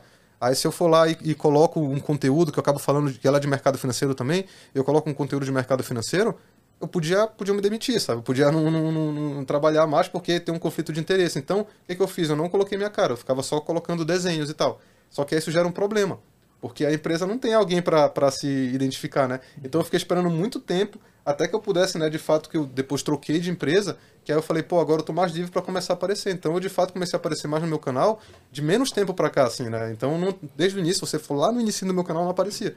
Né? Só que aí, ao mesmo tempo, essa é uma ótima forma de você criar um canal. Você começa o canal colocando conteúdos fora do teu conteúdo pessoal, aí você vai colocando lá, principalmente se você tiver uma rede mais tóxica. Tem gente que não tem. Tem gente que é abençoada com uma rede ali que não é tóxica, que a galera te apoia mesmo. Você começa e o pessoal vai lá te apoia, te ajuda. Pô, aí você pode começar como você quiser. Agora, se você já tem uma rede mais tóxica, que você sabe que se você começar a galera vai ficar fazendo isso, começa de outro jeito. Porque quando é, é- é a planta, né? Ela é a mudinha, cara, ela é muito frágil. Qualquer coisa destrói ela, mas depois que ela cria raiz, começa a criar corpo, entendeu? Aí já é mais difícil derrubar. Quando você já tá com uma consistência, cara, você já tá vendo que tá tendo resultado, que tem várias pessoas que gostam, você tá recebendo vários elogios, aí você tá muito mais forte para aguentar se vier alguém querer lá chutar tua canela, entendeu? Ah, blogueirinho, fala, ah, pois é, tá dando certo, cara. Você sabe que tá dando certo, que o negócio vai estourar. Aí daqui a pouco ele vai voltar e fala, pô, cara, me dá mais dica aí, né? Cresceu aí, pô, será que a gente consegue marcar um café, não sei o quê? Então eu sugeriria isso. Começa num ambiente mais controlado, caso você tenha esse ambiente mais tóxico. E aí quando você tiver com resultado, tiver com mais força, com mais corpo, aí você consegue trazer que é pelo contrário. Você vai ver essa galera, ah, nossa, sempre apoiei, aquela velha história, né? É, eu chamo isso de blindar a mente, porque blindar a mente é pros dois lados. Tanto pra quanto, quando você tá, tá com um projeto que alguém vem falar mal, vem falar alguma coisa e te atacar, quanto o outro lado, né? De você crescer ou você tá numa posição de que é, você é favorável pra outra pessoa, você também tem que saber blindar a mente pra filtrar. Putz, não, esse tipo de relacionamento não vale ter, né? Pros dois lados. Então eu, chamo de blindar a mente e realmente é uma, é uma coisa que precisa ser desenvolvida e as pessoas precisam mesmo fazer porque elas precisam acreditar no próprio na É que tem muita projeto. gente, cara, que a, a complicação é que às vezes é uma pessoa muito próxima. Às vezes teu cônjuge, teu marido, Uhum. É, tua esposa, que vai falar mal de ti, entendeu? Então, só que aí, pra quem quer, você arruma um jeito, né? Você vai ter que arrumar um jeito ou não fazer. É a tua única opção. Ou é não fazer ou arrumar um jeito. E esse jeito pode ser isso. Começar um negócio em paralelo, entendeu? Um outro canal separado que você não adiciona ninguém, entendeu? E aí o negócio começa a ir dando certo, né? Pô, a, a minha esposa, ela tem um canal do nosso gato. Ah. E, cara, eu não tenho a menor dúvida que ela com certeza vai ser um dos maiores canais de, de gato, assim, de pet do Brasil, cara. Ela tem um engajamento brutal, é, é ridículo, assim, é um negócio absurdo. Entendeu? Quando ela fazia publicidade com as marcas, é, ela era que vendia mais do que canais muito maiores do que ela. E quando ela começou, eu lembro que ela estava super preocupada, assim, que ela não queria que as pessoas vissem. Ela começou pra ela mesmo. Ela começou, cara, o meu gato eu acho ele lindo, eu quero bater fotos dele, quero ficar colocando e tal. E aí a galera começou a chegar, começou, ela começou a gostar, começou a botar, e ela tem um. Ela é natural nisso, ela tem um jeito assim de fazer que é, é bizarro. E tem um engajamento brutal, uma coisa brutal, o negócio começou a crescer pra caramba. Aí daqui a pouco, hoje tem amigos que não sabem ainda, que é muito engraçado, às vezes tá em alguns lugares assim, ah, não sei o que, e aí como é que estão os gatos, tá bacana e tal. Aí alguém fala, ah, porque do Instagram, eu sigo o Instagram, daí eu cara, como assim tem Instagram? O pessoal assusta, assim, porque tem sei mais de 100 mil seguidores, entendeu? Uhum. E aí, pô, e aí começou assim com um negócio que ela começou ali discretamente, sem falar para ninguém, entendeu? E que talvez se ela tivesse começado no dela, né, com o, o pessoal em cima, que a minha esposa é mais discreta, se ela não gosta muito de de o pessoal ficar olhando as coisas que ela estão fazendo, talvez ela tivesse parado antes, uhum. né? Então foi um negócio muito bacana, assim, por foi vendo funcionar com pessoas como ela, que tem esse perfil de que é, gosta de começar as coisas aqui na tua e não quer ninguém te perturbando, você começa ali em paralelo e quando o negócio for crescendo, naturalmente você já vai estar mais forte também para receber aquela crítica, caso tenha, e seguir adiante. Cara, é uma das melhores sensações, pelo menos para mim, né? É aquela pessoa que falou, ah, isso não vai dar certo, não sei o quê. Depois passa um ano, um ano e meio e a pessoa, porra, deu certo. Né? E aí você falou, nossa, consegui mostrar pro cara que ele estava errado. Não sei se você teve esse tipo de momento, esse tipo de sensação, mas comigo aconteceu e é, é. fantástico. Não, eu tive, eu tive. É porque assim, como eu sou um cara que não liga, as pessoas que estão próximas de mim já sabem disso. Entendeu? Mas eu tive gente que zoou, só que eu cagava assim pra zoação, sabe? Quando começou assim, ah, começou ali, não sei o que, fazendo desenho. Eu falei, ó, oh, tá vendo? Ó, já aproveita que daqui a pouco eu vou ficar famoso e não vou te dar autógrafo, sabe? Já ficava brincando assim, já levando numa boa, porque eu literalmente não tô nem aí. Entendeu? Então, mas como eu te falei, isso foi um negócio que eu desenvolvi. Houve uma época da minha vida que eu estava muito aí. E se alguém falasse isso, ia me impactar pra caramba. Mas hoje, não mais. Entendeu? Então, é... isso é um perfil também, né? Tem um perfil que quando você desafia, aquilo motiva. Mas também tem um perfil que quando você desafia, aquela pessoa ela encolhe, entendeu? Então, se você for essa pessoa, aí é melhor você tentar começar desse outro jeito. Acho que fases da vida também fazem diferença. Sim, né? com certeza. Eu, mais jovem, tinha mais esse perfil também. Hoje em dia eu não tô nem aí também Sim. vamos em frente. Porque me importo muito mais com, comigo, com a minha família e acabou, né? Perfeito. Que imagino que esse seja o caminho. E deixa eu mudar um pouco de assunto, voltando para o mercado financeiro, na verdade. Se você pudesse dar uma dica para você mesmo, há 5 ou 10 anos atrás, aproximadamente, você falou que você começou a investir, né? Que dica você daria para o Danilo que acabou de começar há 10 anos atrás, relacionado com investimentos? Cara, eu acho que é uma dica mais de consistência. Tá? E de que não tem atalho. Entendeu? Porque eu testei muitas coisas diferentes, tentando buscar atalhos, e no final você vê que não tem atalho. Que é um trabalho de consistência, que é de você ficar investindo todo mês, seguindo aquela estratégia, e o bolo que é pequeno vai ficando cada vez maior, o teu rendimento que é pequeno vai ficando cada vez maior e vai dando certo. E talvez acrescentar que não precisa ser difícil. Porque quem está começando também tem essa visão, né? Pô, a pessoa já imagina. Que, se eu chegar com uma pessoa que está começando e falar assim, cara, como é que você imagina que um, um, um investidor experiente faz o, o, os investimentos dela. Pô, a pessoa vai dizer, ah, esse cara deve ter na casa dele quatro telas, ele deve ficar aqui recebendo notícia o tempo todo, e aí deve ter uma pilha aqui de, de demonstração financeira das empresas, deve passar o domingo inteiro lá riscando com caneta, sabe, para saber onde, onde é que ele vai investir. As pessoas devem ter isso na cabeça dela. E que não tem nada a ver, cara. Você tem forma de investir. Cara, o próprio Warren Buffett falou, é, teve um vídeo dele que eu até repostei, cara. eu não lembro qual foi o ano. Ele disse assim, cara, ano tal, a melhor coisa que você poderia ter feito na tua vida era ter comprado uma cota do, do fundo de índice que replica o S&P 500. Cara, teve guerra, teve não sei o que, teve sei lá o que, e esse essa cota teria te retornado um valor brutal em X anos e você nunca precisaria ter analisado uma empresa, nunca precisaria ter pensado qual momento de entrar e sair. Nunca precisa ter feito nada disso, você teria tido um resultado maior do que muita gente que passou o tempo todo fazendo isso. Então, existem vários caminhos. E uhum. existe aquele que vai ser melhor pro teu perfil, pro que você, cara, eu gosto do mercado financeiro. Pô, legal, cara, tem um caminho para quem gosta, para quem quer estar tá lá, para quem quer estar tá vendo e tal. Pô, cara, eu não gosto, eu quero só investir. Tem um caminho para você também, que você consegue investir de forma passiva e ter resultado e sem precisar mexer, entendeu? Então, acho que eu daria essas sugestões. É, mas aí, puxando esse gancho, você, é, sei que cada um tem sua estratégia e tudo, mas você acha que a bolsa de valores especificamente é para todo mundo ou não? Você acha que tem gente que só renda fixa? Só se você tiver um, um prazo mais longo pela frente, ou se você quiser uma renda passiva e tem um, um, um certo recurso, eu acho que tem, é, de novo, aquela questão do objetivo, né? É, assim, ó, Se eu for interpretar a tua pergunta como qualquer um pode investir, eu acho que sim. Você consegue criar um conhecimento para conseguir investir. Agora, todo mundo deveria ter, não necessariamente. Entendeu? Porque, por exemplo, é aquilo que eu falei, assim, você pega um idoso que está aposentado e que não guardou tanto quanto ele deveria. Esse cara deveria colocar em ações de forma alguma, cara. Esse cara tem que ficar num negócio ali um pouco mais é, saudável, um pouco mais comedido para que dure o máximo de tempo possível. Talvez no máximo um fundo imobiliário, porque vai ficar pagando aquela renda para ele mensal, entendeu? Estourando ali assim. Então eu acho que aí vai depender do contexto que você tá, o prazo que você tem, entendeu? O teu objetivo. Mas sim, qualquer um consegue aprender. Isso é um fato. Você consegue aprender e investir com, com certa proficiência tranquilamente. E sobre fontes de informação em geral, né? Você citou a questão dos cursos, que eu achei legal também a forma que você expôs, que tem bons cursos no mercado, mas além de cursos, também livros, não sei se você é um grande fã de livros, o que, que você gosta? O que, que você mais uh, aprendeu? Qual livro, qual curso te deu um insight ou um aprendizado muito bom que você recomenda para outras pessoas? Cara, livros. É, eu acho que o mundo hoje é da curadoria, né? Que a gente tem aquela questão que hoje tem tanto conteúdo, mas tanto conteúdo que a gente tem aquela paralisia da escolha, né? Que foi estudada ali nos anos recentes. Você não sabe por onde começar, você não sabe para quem confiar e tal. Então acaba que você precisa ter certas pessoas ou empresas ou sei lá o que que vão agir como filtros entre você e aquele conteúdo para te trazer um bom conteúdo.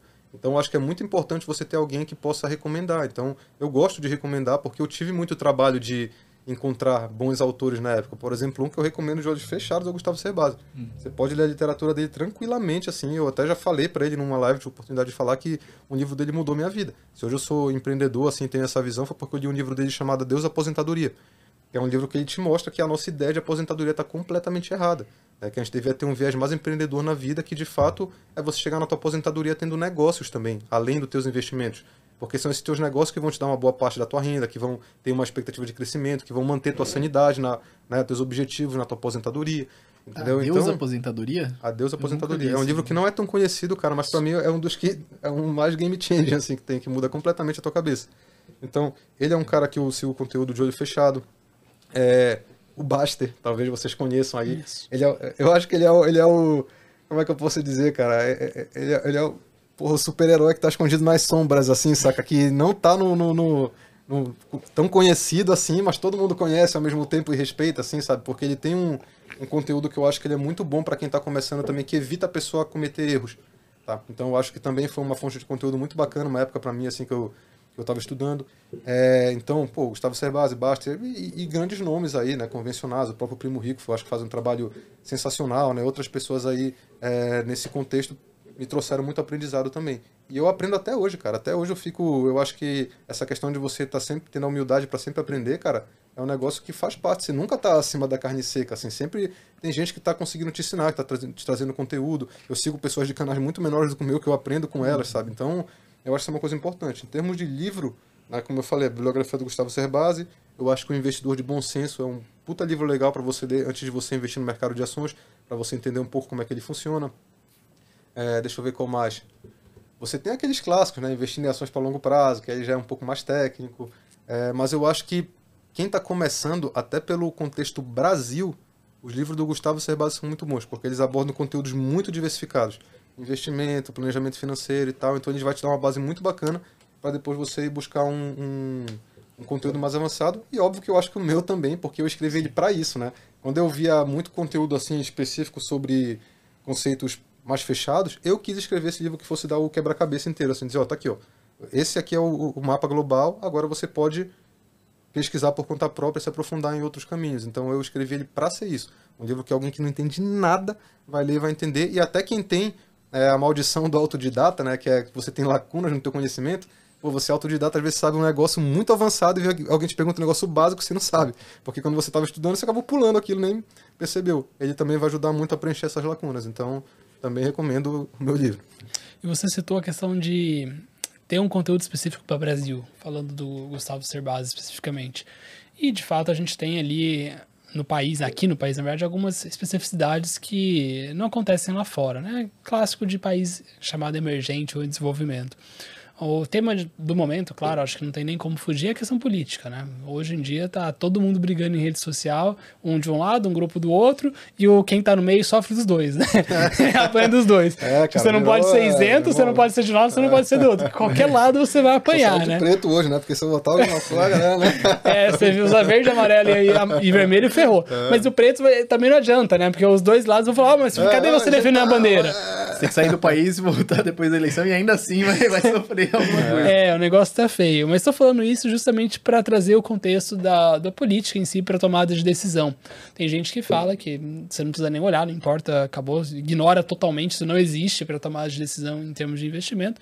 E tem outras pessoas que acham que isso é importante porque pode trazer mudanças relevantes para a carteira, né? Então, sim, se o país está indo bem, por exemplo, você poderia ficar mais agressivo em empresas locais. Se o país está indo mal, você poderia ter mais exportadores ou mesmo ativos é, já localizados no exterior, investir lá fora, etc. Você acha que o investidor, seja o investidor diário, do dia a dia, que você citou, eu gostei do conceito, seja o profissional, eles têm que se importar com política ou não? Depende do prazo. Né? Porque o que, que acontece? É...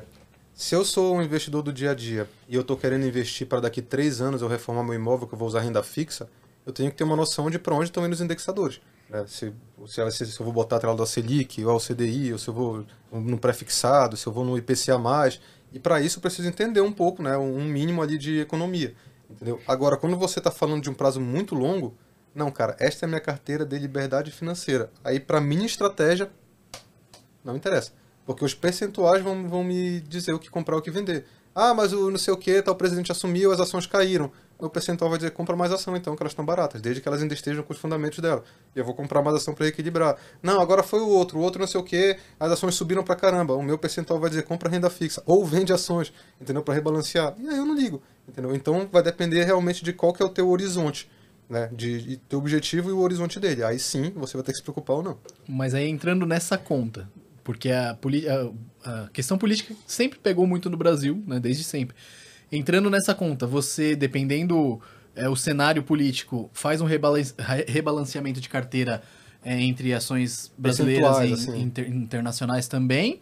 Ou segue o jogo e. É, esse por enquanto não. Tá? Eu acho que ele pode sim ser feito, mas só numa situação talvez muito mais delicada, assim, né? Você está vendo que está migrando para uma situação bem mais delicada, assim, em termos ali de para onde o país está indo, aí pode ser sim que eu defina aumentar um percentual de uma alocação da minha carteira.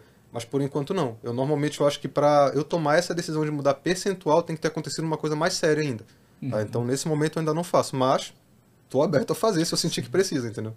Uhum. E puxando um assunto de mercado financeiro ainda, é, eu particularmente tenho uma opinião bem forte nisso, que é a respeito da regulação, legislação, de como funcionam as coisas aqui no Brasil como um todo. Eu acho que o sistema em geral é bem pouco eficiente, bem pouco efetivo, não funciona direito. Mas essa é a minha opinião. Eu queria ouvir de ti se você acha que hoje há algo que poderia ser melhorado ou mudado na forma que o mercado financeiro como um todo funciona aqui no país. Cara, eu acho que tem uma questão de incentivos, tá? Porque o mercado como um todo ele funciona através de incentivos.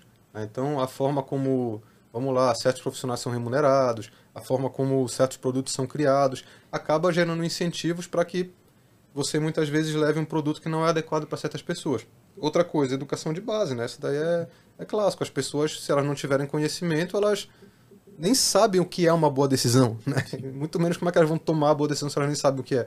Entendeu? Então eu acho que é isso, assim, é ser mais, é, há um investimento maior, haver um investimento maior em educação de base, você ter também essa questão dos incentivos do mercado financeiro e aí eu acho que já vai ter mais a ver o mercado financeiro para mim ele evolui quando o país evolui. Então tem essa questão também, talvez tributária, né, de redução de impostos, de você incentivar o empreendedorismo. Aí com isso o mercado financeiro tende a ser mais saudável. Para mim esse mercado financeiro que é muito dependente de renda fixa, ele é um, um sintoma de um país que está com a economia doente, entendeu? Uhum. Não é normal você, porra, ter uma taxa de juros que esgoela a tua população e que eu posso pegar e viver de rendimento na renda fixa, entendeu? Qual que é o incentivo que você tem para que se produza mais, né? Que se crie mais, entendeu? Então, eu acho que seria nesses níveis, assim, educação, é, essa questão dos incentivos de certas comissões e tal, e principalmente essa questão aí do aí já vai para um cenário econômico maior. Cara, deixa eu só aproveitar que você falou dessa questão da renda fixa e me surgiu uma ideia aqui. Eu não sei se hoje você tem dentro do seu escopo pessoal algum tipo de investimento para curto prazo, que poderia eventualmente ser afetado pela política, igual você mesmo disse. Mas o que você está vendo para a renda fixa no país? Você acha que vai de fato cair a Selic? Para qual patamar? Quando você acha que a Selic vai ficar alta? Você tem uma noção desse cenário macro? Cara, a impressão que eu tenho para curto prazo é que ele vai ser o mesmo, aparentemente, não importa quem ganha, assim, sabe? Para curto prazo. Porque. Mas eu, o que é curto prazo? Diria que próximos dois anos, talvez, talvez até o período mais ou menos de quase um mandato, entendeu? Dois a três anos ali. Porque o que vai acontecer é, é os dois candidatos tiveram que trazer política mais de centro, tiveram que fazer política mais populistas, e isso daí vai acabar mantendo a, renda fixa mais alta, entendeu? Uhum. Então eu acho que a gente ainda pode esperar uma renda fixa alta aí por um, dois anos, né? Talvez mais, porque isso pode trazer ainda um, uma inflação descontrolada. Tá? E aí, se essa inflação descontrolar, mais tempo ainda. Então eu acho que para o curto prazo, a renda fixa ainda vai se manter alta e eu acho que a renda variável é, aí vai depender de quem vai ganhar, entendeu? Porque vocês sabem, né? Tem um candidato lá que é, é porra, o Lula ele apoia mais essa questão de de é, é, como eu posso falar, de intervencionismo e tal, e o Bolsonaro é mais pró é, privatização, pró mercado, então o mercado vai enxergar, obviamente, os dois de forma diferente para médio prazo. Entendeu? Então, dependendo de quem ganhar, pode ser que o, o mercado de ações vá seguindo um pouco e talvez até lá no futuro ultrapasse, ou não. Ou ele ande mais um pouco, talvez no futuro caia mais e a renda fixa fique mais tempo em alta, entendeu? Só que eu acho que pro curto prazo a renda fixa a tendência é que ela vai cair um pouco, a Selic talvez, vai, eu acho que ela vai ficar num patamar um pouco mais baixo, mas dependendo de como ficar a inflação, talvez ela até volte a subir, volte entendeu? A subir. Então acho que ela está nessa, nessa situação. O patamar que estava alguns anos atrás, você acha que não, não temos... No, no, Qual no... deles? Não, é, é lá em 4, 5%, ah, você acha que é muito longe. Difícil, muito difícil. É, eu concordo. Extremamente difícil. Agora eu vou voltar a um ponto. Você estava falando de educação financeira anteriormente. Eu acho que, de fato, a gente tem que trabalhar a educação de base. A gente tem um problema muito grande de educação no país. E aí você me falou, a, a sua esposa estava grávida, tá grávida, né? Sim. E eu tenho filha também. Então, assim, eu sei a importância que é a gente criar, de fato, é, de forma adequada, é, com a mentalidade financeira bem aflorada ali, para que não, não tenha problemas que a sociedade tem sempre teve, né? No Brasil, infelizmente, a gente tem um percentual muito pequeno de investidores e desse percentual pequeno, muitos não sabem o que está fazendo, né? Porque é um CPF na bolsa não significa que o cara está investindo bem. Então, o que, que você tem de planejamento, se é que já tem algum, para a educação dos seus filhos, você especificamente, e o que, que você acha que poderia ser feito de forma mais ampla também? É, o meu planejamento para a educação financeira dos meus filhos é, primeiro, assim, né? Eu ainda não cheguei a fazer um estudo muito mais aprofundado. Eu tenho colegas que fazem trabalhos muito legais nisso. Eu até participei recentemente da Semana da Educação Financeira Infantil. Foi um evento bem legal. Até mandar um abraço aí para a Lívia, para a Priscila, que organizaram lá também, que fazem um trabalho voltado a isso, para educação financeira infantil. Mas do, do conhecimento que eu tenho hoje, eu quero trazer para o meu filho desde pequeno é, a vivência em situações relacionadas a dinheiro do dia a dia. Entendeu? Trazer para ele situações onde ele tem um recurso ali que ele vê que é finito e que ele tem que gastar de uma forma inteligente. Ele tomar uma decisão de que, pô, se ele segurar esse recurso por mais tempo, ele vai trazer, vai receber mais do que se ele gastar agora, ele vai ficar com menos. Então eu quero trazer da forma mais lúdica possível situações nesse sentido para ele, até chegar no ponto de talvez trazer o dinheiro mesmo. Ó, vamos comprar teu presente na loja. A gente tem essa nota aqui. Tem X notas, ó, esse brinquedo aqui é essa. Se você comprar esse, ele é maior do que esse, entendeu? Pode ser melhor comprar aquele lá, que vai durar mais tempo. E fazendo ele, ele aprender a tomar decisões inteligentes na linguagem dele. Quando for criança é com analogia, com brinquedinho, ó, tem dois bonecos, aqui, e conforme ele for ficando mais adulto, tra e trazendo para o dinheiro mesmo. E aí depois começar a tentar dar o dinheiro dele mesmo, né? A questão lá da mesada e tal, para ele uhum. administrar e ir aprendendo a administrando. E também, hoje você já consegue criar conta para menor de idade, né? Investir. Quando ele tiver conhecimento suficiente para isso, talvez até trazer ele para um contexto de mostrar o dinheiro dele aplicado, quanto está rendendo. Então, mas eu acho que se de pequeno ele já começar a ter esse treinamento né, de adiar a gratificação, de que às vezes esperar é melhor do que o gastar, de gastar agora, de saber que é um recurso finito, né, que você gasta e daqui a pouco você não tem mais, aí não consegue fazer de novo. Ah, vou somar um presente, ó, filho, se você ganhar esse presente agora, é esse, mas se você não ganhar agora e for o outro, vai ser um melhor ainda, entendeu? Pô, então quero melhor é isso que eu tô querendo trazer para ele, assim, ele treinando essa musculatura cerebral de tomada de decisão. Você falando isso me lembrou do Daniel Kahneman, do Rápido e Devagar, ah, sim, sim. que ele apresenta um estudo justamente sobre essa questão da né? criança né? poder esperar é, acho que era cinco minutos, sem comer o marshmallow que estava na frente dela. E se ela conseguisse fazer isso, ela recebia um segundo marshmallow para ser Isso, e comido. havia até, o, acho que a continuidade do estudo, né? Mostrando que as crianças que esperaram tiveram ali um, algum tipo de sucesso maior do que as outras. Eu né? ia Uma chegar a assim. isso. Eu não lembro exatamente os números, né? Mas assim, foi provado que as crianças que esperavam, elas tinham, na média, um QI mais alto e tinham sucesso profissional. Então, eles abordaram aquelas crianças 20 anos depois e a faixa média de renda daquele grupo, comparado com a pessoa que não esperou, também na média, era bem superior. Então, assim, é um negócio que, se você começa a treinar desde criança, pode ter um impacto tremendo na vida dessa pessoa. certeza, com certeza absoluta, né? O, o- os recursos são finitos, né? Quem tem mais recursos em mãos tem mais oportunidade. Eu garanto para vocês que uma pessoa que tem um milhão de reais tem muito mais oportunidade de multiplicar esse dinheiro fácil do que alguém que tem mil. Porque tem muita gente que tem mil, entendeu? Então já tem muita competição para as oportunidades de mil reais. Agora, para as oportunidades de um milhão, são poucas pessoas que têm um milhão na mão que pode colocar, entendeu? Mas você fala em termos nominais ou em termos proporcionais? Porque, assim, teoricamente, é muito mais fácil você transformar mil em cem mil do que um milhão em cem milhões. Ou você discorda? Sim, não, concordo plenamente. Ah, Concordo tá. plenamente. É, eu, eu acho que é, é verdade, você trouxe um ponto interessante aí que é esse da multiplicação. Mas o ponto que eu tô querendo te falar é, por exemplo, você tem situações de leilão, tá? Na qual eu posso ir lá e comprar um imóvel à vista, uma, Uhum. uma pechincha e ali ganhar um dinheiro acima daquilo, né? Que é uma pessoa, por exemplo, e, e essas oportunidades estão lá para quem tem o recurso e a pessoa que não tem não consegue chegar. Então, o, o- talvez o ponto que eu quis trazer, não sei, talvez até se foi a melhor forma de me expressar, é que as pessoas que já têm essa mentalidade de acumular o recurso, elas vão ter acesso a oportunidades melhores do que as pessoas que não têm. Entendeu? Que elas vão lá e gastam e elas estão sempre com um recurso menor na mão para colocar. Mas realmente, do ponto de vista da multiplicação, eu concordo com a sua visão. Eu acho que a pessoa que tem o ponto de vista, a multiplicação, né, 1 para 10, é muito melhor do que de 100 milhões para 1 bilhão. Exato. Entendeu? Então, com certeza. É, eu acho que também tem toda a parte educacional por trás disso, né? Porque também não adianta você dar um milhão pra uma pessoa que só herdou isso e não vai saber o que fazer com aquilo, que É apesar das né? oportunidades não vai, não vai... É, por isso que conteúdo de mentalidade dá tão certo, né? Porque a gente pensa que é senso comum, mas não é, né? As pessoas realmente têm, a gente tem que ter um. um- a, a- cabeça das pessoas funciona de uma forma muito diferente. Tem gente que pega um milhão e fala assim, nossa, é pra gastar. Tem gente que pega um milhão e fala assim, cara, isso vai me dar uma renda de uns 5, 6 mil por mês pro resto da vida, cara, vai me dar uma tranquilidade e tal. Tem gente que vai dizer, porra, um milhão eu vou empreender, cara, vou abrir uma empresa e vou transformar em 5. Cada pessoa pensa de uma forma completamente diferente. Tem vários estudos que mostram que pessoas que ganham simplesmente dinheiro, né, Mega Sena, Big Brother, etc., a maioria, claro, tem exceções, acaba gastando dinheiro, né? Então ela era rica, virou rica e por não saber fazer o gerenciamento, ela tende a voltar para a mesma situação financeira, mesmo padrão de vida, qualidade de vida que ela tinha antes, às vezes muito inferior, né? Então assim, realmente é uma coisa de mentalidade, Ó, é né? uma coisa interessante. Ganhar dinheiro é muito diferente de acumular dinheiro. Total. Porque quando você acumula, você não tá muitas vezes, quando você fala de patrimônio, né, de aposentadoria, acumulando para torrar tudo. Você tá acumulando para aquilo ter uma sustentabilidade. Quando você ganha, surgiu do nada, né? Quem ganha, meu irmão, eu quero gastar, entendeu? Eu quero, quero usar. Se a pessoa não tiver esse objetivo, a tendência é essa. É, eu quero entrar nesse ponto aí, só vou fazer um- uma ressalva aqui que hoje eu vi uma matéria de um casal que ganhou 200 milhões de dólares na Inglaterra, numa loteria, em seis anos, oito anos, alguma coisa assim.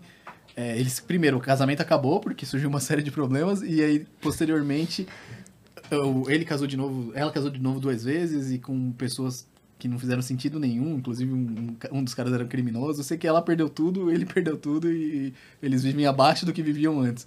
Então, realmente, é, talvez seja um problema se você ganhar e não tiver educação financeira adequada.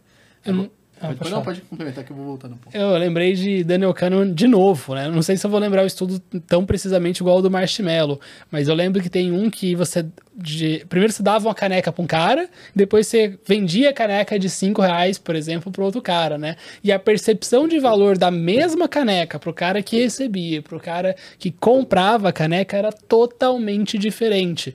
Se eu não me engano, se não me falha a memória, o cara que recebia a caneca de graça topava vender a caneca por 10 reais, por exemplo. E o cara que comprava não vendia a caneca por 10 reais por cima de jeito nenhum, sabe? Então tem essa diferença entre É, você viagem ter um esforço, também, né? é, de você ter alguma coisa que deu trabalho, tem um valor embutido naquele acúmulo de capital e você simplesmente ter caído do céu. Eu acho que tem muito a ver com essa questão da dificuldade, né? Porque Uhum. se você viu que foi difícil você conquistar aquilo, você É. não quer que aquilo suma com facilidade. Uhum. Agora, se foi um negócio que caiu na sua mão, você. Pô, cara, sabe? Aí você não tem problema de perder aquilo. Nem tava lá, você nem, tava, nem fez esforço para conseguir aquilo, né? Como você falou, Sim. qual é a, a, dificuldade de gastar? É, é uma mentalidade difícil de treinar, né? Porque você sei lá, você ganhou esse celular aqui, você vai vender por 200 reais, é lucro, né? Pô, não tinha nada. Hum. É difícil você treinar essa mentalidade que, não, pô, peraí, eu ganhei de graça, mas eu posso fazer mais com isso. Isso aqui vale muito mais que 200, é, é, é, bem difícil, é bem difícil mesmo. Que é essa questão dos vieses, né? O, o nosso viés é, são atalhos mentais que a gente toma. Sim. Você tem que conhecê-los para você saber quando você tá caindo em algum deles para tentar evitar, né? É justamente isso aí. Eu vou juntar tudo isso e vou voltar no ponto da, da educação financeira para crianças, né? Porque você falou muito, muito de empreendedorismo, que você gosta de empreendedorismo, que, é, pelo que eu percebi, o, o empreendedorismo ele é um talvez um ponto de inflexão na sua vida ali, porque né, ele deve ter feito diferença em, em, diversos momentos, né? Ainda mais passando por diversas áreas. Você, na educação financeira, você acha que o empreendedorismo tem que estar englobado para você, você ensinar a criança ali, para que ela tenha essa mentalidade empreendedora? E a gente não está falando do empreendedorismo do cara que abre empresa, mas sim da mentalidade empreendedora que ela pode ter dentro de uma empresa, numa carreira? Ou você acha que pode pode ser trabalhar, trabalhado separado isso? Como que você vê isso? É, esse é um ponto que eu ainda não parei tanto para definir. Eu acho que tem que estar presente de alguma forma, só que eu não sei exatamente qual que é a forma que eu vou trazer isso. Hum. Tá? Esse é um, é um primeiro é, ponto. É que eu acho que é mais difícil você trazer isso para a criança do que a educação financeira de fato, né? Porque, por exemplo, você falou da conta. Minha filha de 5 anos eu abri uma conta, não vou falar o, o banco porque tem que patrocinar aqui o podcast. não, eu, abri um, eu abri uma conta para ela onde eu transfiro o mensal e ela sabe. Então ela fala, pô, eu quero comprar tal coisa, ó. Eu mostro, tá? Ela tem 5 anos, mas eu mostro, tá saindo isso da sua conta. Você tá comprando. Porque eu já quero criar essa mentalidade de que ela tá, tá perdendo parte daquele valor que tinha na conta porque ela decidiu comprar. E aí é, mais fácil você implementar isso, ainda mais com toda a tecnologia hoje. Empreendedorismo é um pouco mais complicado mesmo, né? É, eu acho que o empreendedorismo talvez ele vai partir de algumas habilidades básicas, né? Como talvez criatividade, você desenvolver é, a iniciativa, você incentivar o seu filho quando ele vai e, e, desenvolve alguma coisa por conta própria, ele é proativo. Ele fala, pai, eu fiz isso aqui. Você dizer, caramba, cara, que incrível, nossa, inteligente que você é, você fez um negócio aqui e tal. E aí o moleque fica grande assim, caramba. Porque tem um efeito na psicologia interessante que é chamado de efeito Pigmalion. Que ele é um efeito no qual você é da profecia autorrealizável. Que tudo que você espera da pessoa, aquela pessoa acaba virando aquilo, entendeu? E, e aquilo se aplica a você também. Por exemplo, é, foi feito um estudo lá que chegaram com um professor e falaram para eles assim: olha, essa classe aqui, ela tem 20 alunos, só que ó, você vai ser novo professor dela, saiba que o, o João, o Pedrinho e a Marina, eles são super dotados, tá? Então toma cuidado com eles ali, né? Porque eles têm que aprender bem e tal. O cara, não, não, beleza, beleza.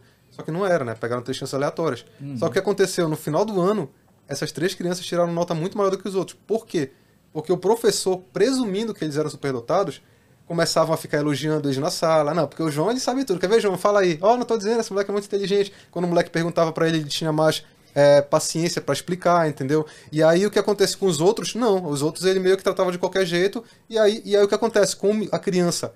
a criança começa a criar assim, cara, eu sou inteligente, que legal aqui, o professor sempre me incentiva. Aí daqui a pouco você fala assim, pô, cara, não posso mais perder essa imagem inteligente. O professor sempre fala que eu sou inteligente, tem que ser inteligente, cara. Como assim? Eu sou burro agora? Aí você começa, aí a criança vai se desenvolvendo, entendeu? Hum. Então tem muito isso, assim, eu acho que a gente consegue simular esse efeito com nossos filhos, né? Então se você vê qualquer coisa que ele faça que possa ser associado a uma característica futura de empreendedorismo, por exemplo, que você julga que é importante ele ter, incentiva aquilo lá, pô, elogia, fala, caramba, cara, que coisa legal e tal. Que eu acho que pouco a pouco ele vai começar, isso vai ser natural para ele. Num ambiente normal ele vai querer liderar, ele vai querer criar alguma coisa nova, ele vai querer desenvolver, e aí no futuro isso provavelmente vai acabar se traduzindo no empreendedorismo. Né?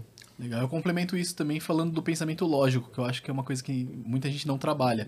Porque quanto mais você desenvolve o pensamento lógico, mais você começa a pensar na, na tomada de decisão de forma diferente, de forma mais assertiva ao longo do tempo e isso vai te trazer melhores oportunidades. Eu acho que isso está totalmente relacionado ao, à mentalidade empreendedora. Então acho que faz muito sentido Também. a gente trabalhar. É, a grande verdade é essa, né? É tentar esmiuçar assim, quais são as características que formam um empreendedor. E aí, quando é uma criança, você vai trabalhar ela a nível de característica individual, talvez não ainda no conjunto que se tornaria o empreendedorismo, entendeu? E aí você vai tentar incentivar da melhor forma que você puder. E lá, lá na frente ela encaixa essas peças. Exatamente. E, e aí você cria seres humanos que são capazes de, de gerar uma sociedade mais é mais desenvolvida, né? Até porque é preocupante hoje, não sei se vocês viram, mas é, o, Wesley, sabe? O Wesley. Wesley, eu nunca sei falar sobre o nome dele. Delagnori, que é o que ele é neurocientista. ele viu um estudo e ele, ele passou essa informação num podcast que é de que a gente está tendo a primeira sociedade que é mais burra do que a anterior. Ah, E isso é perigoso, porque para onde a gente vai se isso realmente começar a acontecer, né? Então é um ponto relevante a gente brigar contra isso. Não, com certeza. Agora, um ponto que eu, eu bato muito assim em relação a esse tipo de coisa é tentar entender o que, que é definido como burrice nesse caso, assim, né? O- Qual foi o critério que ele usou para colocar isso? Porque às vezes é um critério mais lógico, talvez seja um critério mais de criatividade, talvez seja um critério mais matemático, emocional, talvez. Emocional, emocionalmente, eu acho que sim. A nossa sociedade provavelmente está ficando, se a palavra é burra, né, para descrever o menor, mas burra porque a- as pessoas estão perdendo, né, o, a- o treinamento. Mas talvez para tomada de decisão é, rápida, assim, pode ser que esteja ficando mais inteligente, né? Porque as pessoas estão ficando com esses aplicativos que você tem que estar entendendo. Você pega um aplicativo novo, já sabe mexer nele e tal. Então, essa é uma coisa importante, assim, de, de entender também quais são as mudanças que estão acontecendo na sociedade e quais são as habilidades que vão ser necessárias para essa mudança também, né? Que eu- É, mas acho que isso está relacionado muito com a, a questão de estudar mesmo, porque como o acesso à informação é tão rápido, Ah, sim, sim, sim. você consome uma coisa muito mais rápido do que você pegar um estudo mais denso e é, Ah, as pessoas estão começando a achar chato isso, né? De você. Porque é, é, putz, você assiste um vídeo em velocidade 2 hoje em dia, sabe? E já acha lento, né? Você quer assistir na É, 3, só que não dá pra isso, entender. exato. Você fica, pô. Exato. é um- É, é um não, isso daí eu ponto- entendo. Isso, é- isso eu concordo plenamente. É uma questão de esforço, né? Como tá tudo muito fácil, Uhum. as pessoas não querem mais dedicar um esforço. Elas querem um negócio super simples ali pra, pra assistir em um segundo e acabou, né? Concordo com você. E deixa eu te perguntar, já que a gente está falando de mudanças, nova geração e etc., o que, que você pensa quanto a cripto, que é, a, acho que é uma das grandes modas aqui dos últimos anos? Cara, eu acho o conceito sensacional. Tá? Eu acho que ele é um conceito que com certeza vai estar no futuro. Não sei exatamente de quais formas, mas acredito que a moeda vai ser uma delas. Mas você investe hoje? Sim, sim, sim. Eu tenho, só que eu invisto muito pouco, né? Porque criptomoedas eu, eu trabalho muito com aquele conceito da convexidade, né? Eu até deixo elas separadas da minha carteira para não distorcer minha carteira. Eu, eu considero elas de uma forma separada. Tá? Por quê? Convexidade é aquela questão que você fala do, do investimento, né? Que você tem um limite de perda e não tem um limite de ganho, né? A exposição assimétrica. E cripto tem isso muito pronunciado, cara. Você pode colocar 100 reais numa cripto aleatória e daqui 5 anos aquilo ter virado 50 mil reais. Tá? Então é, é um negócio bizarro. Então, assim, eu tenho lá algumas poucas posições também, que eu não sou de, de também ficar. Eu não dedico muito tempo a ficar estudando, mas eu acho que sim, para quem quer tentar ter uma possibilidade de alavancar o ganho da carteira, vale a pena você ter um pedacinho, porque um pedacinho pode fazer toda a diferença. É diferente de outros investimentos, né? dificilmente você vai colocar um 2% no fundo imobiliário e daqui 10 anos ele virou 99% da carteira. Muito difícil acontecer. Na cripto pode acontecer, entendeu? Porque é um, o conceito para mim é muito di- disruptivo. Eu acho que ele vai dar certo, só que aí tem tanta gente explorando ele das mais variadas formas que de fato é uma aposta, é uma especulação total. Entendeu? Você pode apostar num e aquele lá dá errado. Entendeu? Então aí entra. ah, o ser humano, de certa forma, a gente tem um quê de especulador, né? Então você, de certa forma, acredita num certo projeto. Você fala, pô, eu, eu pela minha vivência, pela minha visão de mercado, eu acho que esse projeto pode dar certo, então vou deixar um dinheiro lá, que é um dinheiro que eu não me importo, cara. Que se amanhã ele sumir, dane-se, mas que ao mesmo tempo eu acho que tem uma probabilidade alta de dar certo. Se der certo, pode ser que alavanque muito. Então essa é a minha visão sobre elas. É, eu, eu vejo como uma especulação, como uma aposta mesmo. Você não teria posições tipo via ETF de cripto? No caso, pelo que você falou, eu entendi que você tem posições específicas que você gosta do projeto, é Na isso? cripto eu tenho posições específicas. Mas eu também acho interessante a ideia do ETF. Tá? É um negócio assim que eu realmente não parei ainda muito tempo para analisar qual é a melhor forma que eu vou querer colocar. Porque eu comecei investindo individualmente, aí eu acabei por e continuando individualmente. Mas eu já ouvi falar de ETFs de cripto que estão tendo mais ideias legais, mais, umas coisas diferentes. Só que ao mesmo tempo eu me preocupo também com aquela questão da regulamentação, né? De você ter a cripto na tua posse e tem em outro lugar e, sei lá, hackearem aquele lugar e ou roubar, como já aconteceu né, com a Binance, aconteceu com outros lugares. Então, talvez seja isso que fica me freando de eu parar e olhar com mais calma, né?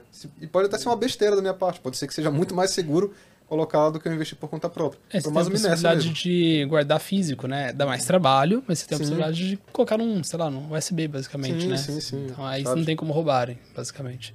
Mas eu acho que, que é um negócio que, assim, na, na minha visão, das especulações disponíveis hoje no mercado financeiro, eu acho que a especulação em cripto é uma das que tem maiores chances de dar resultado futuro.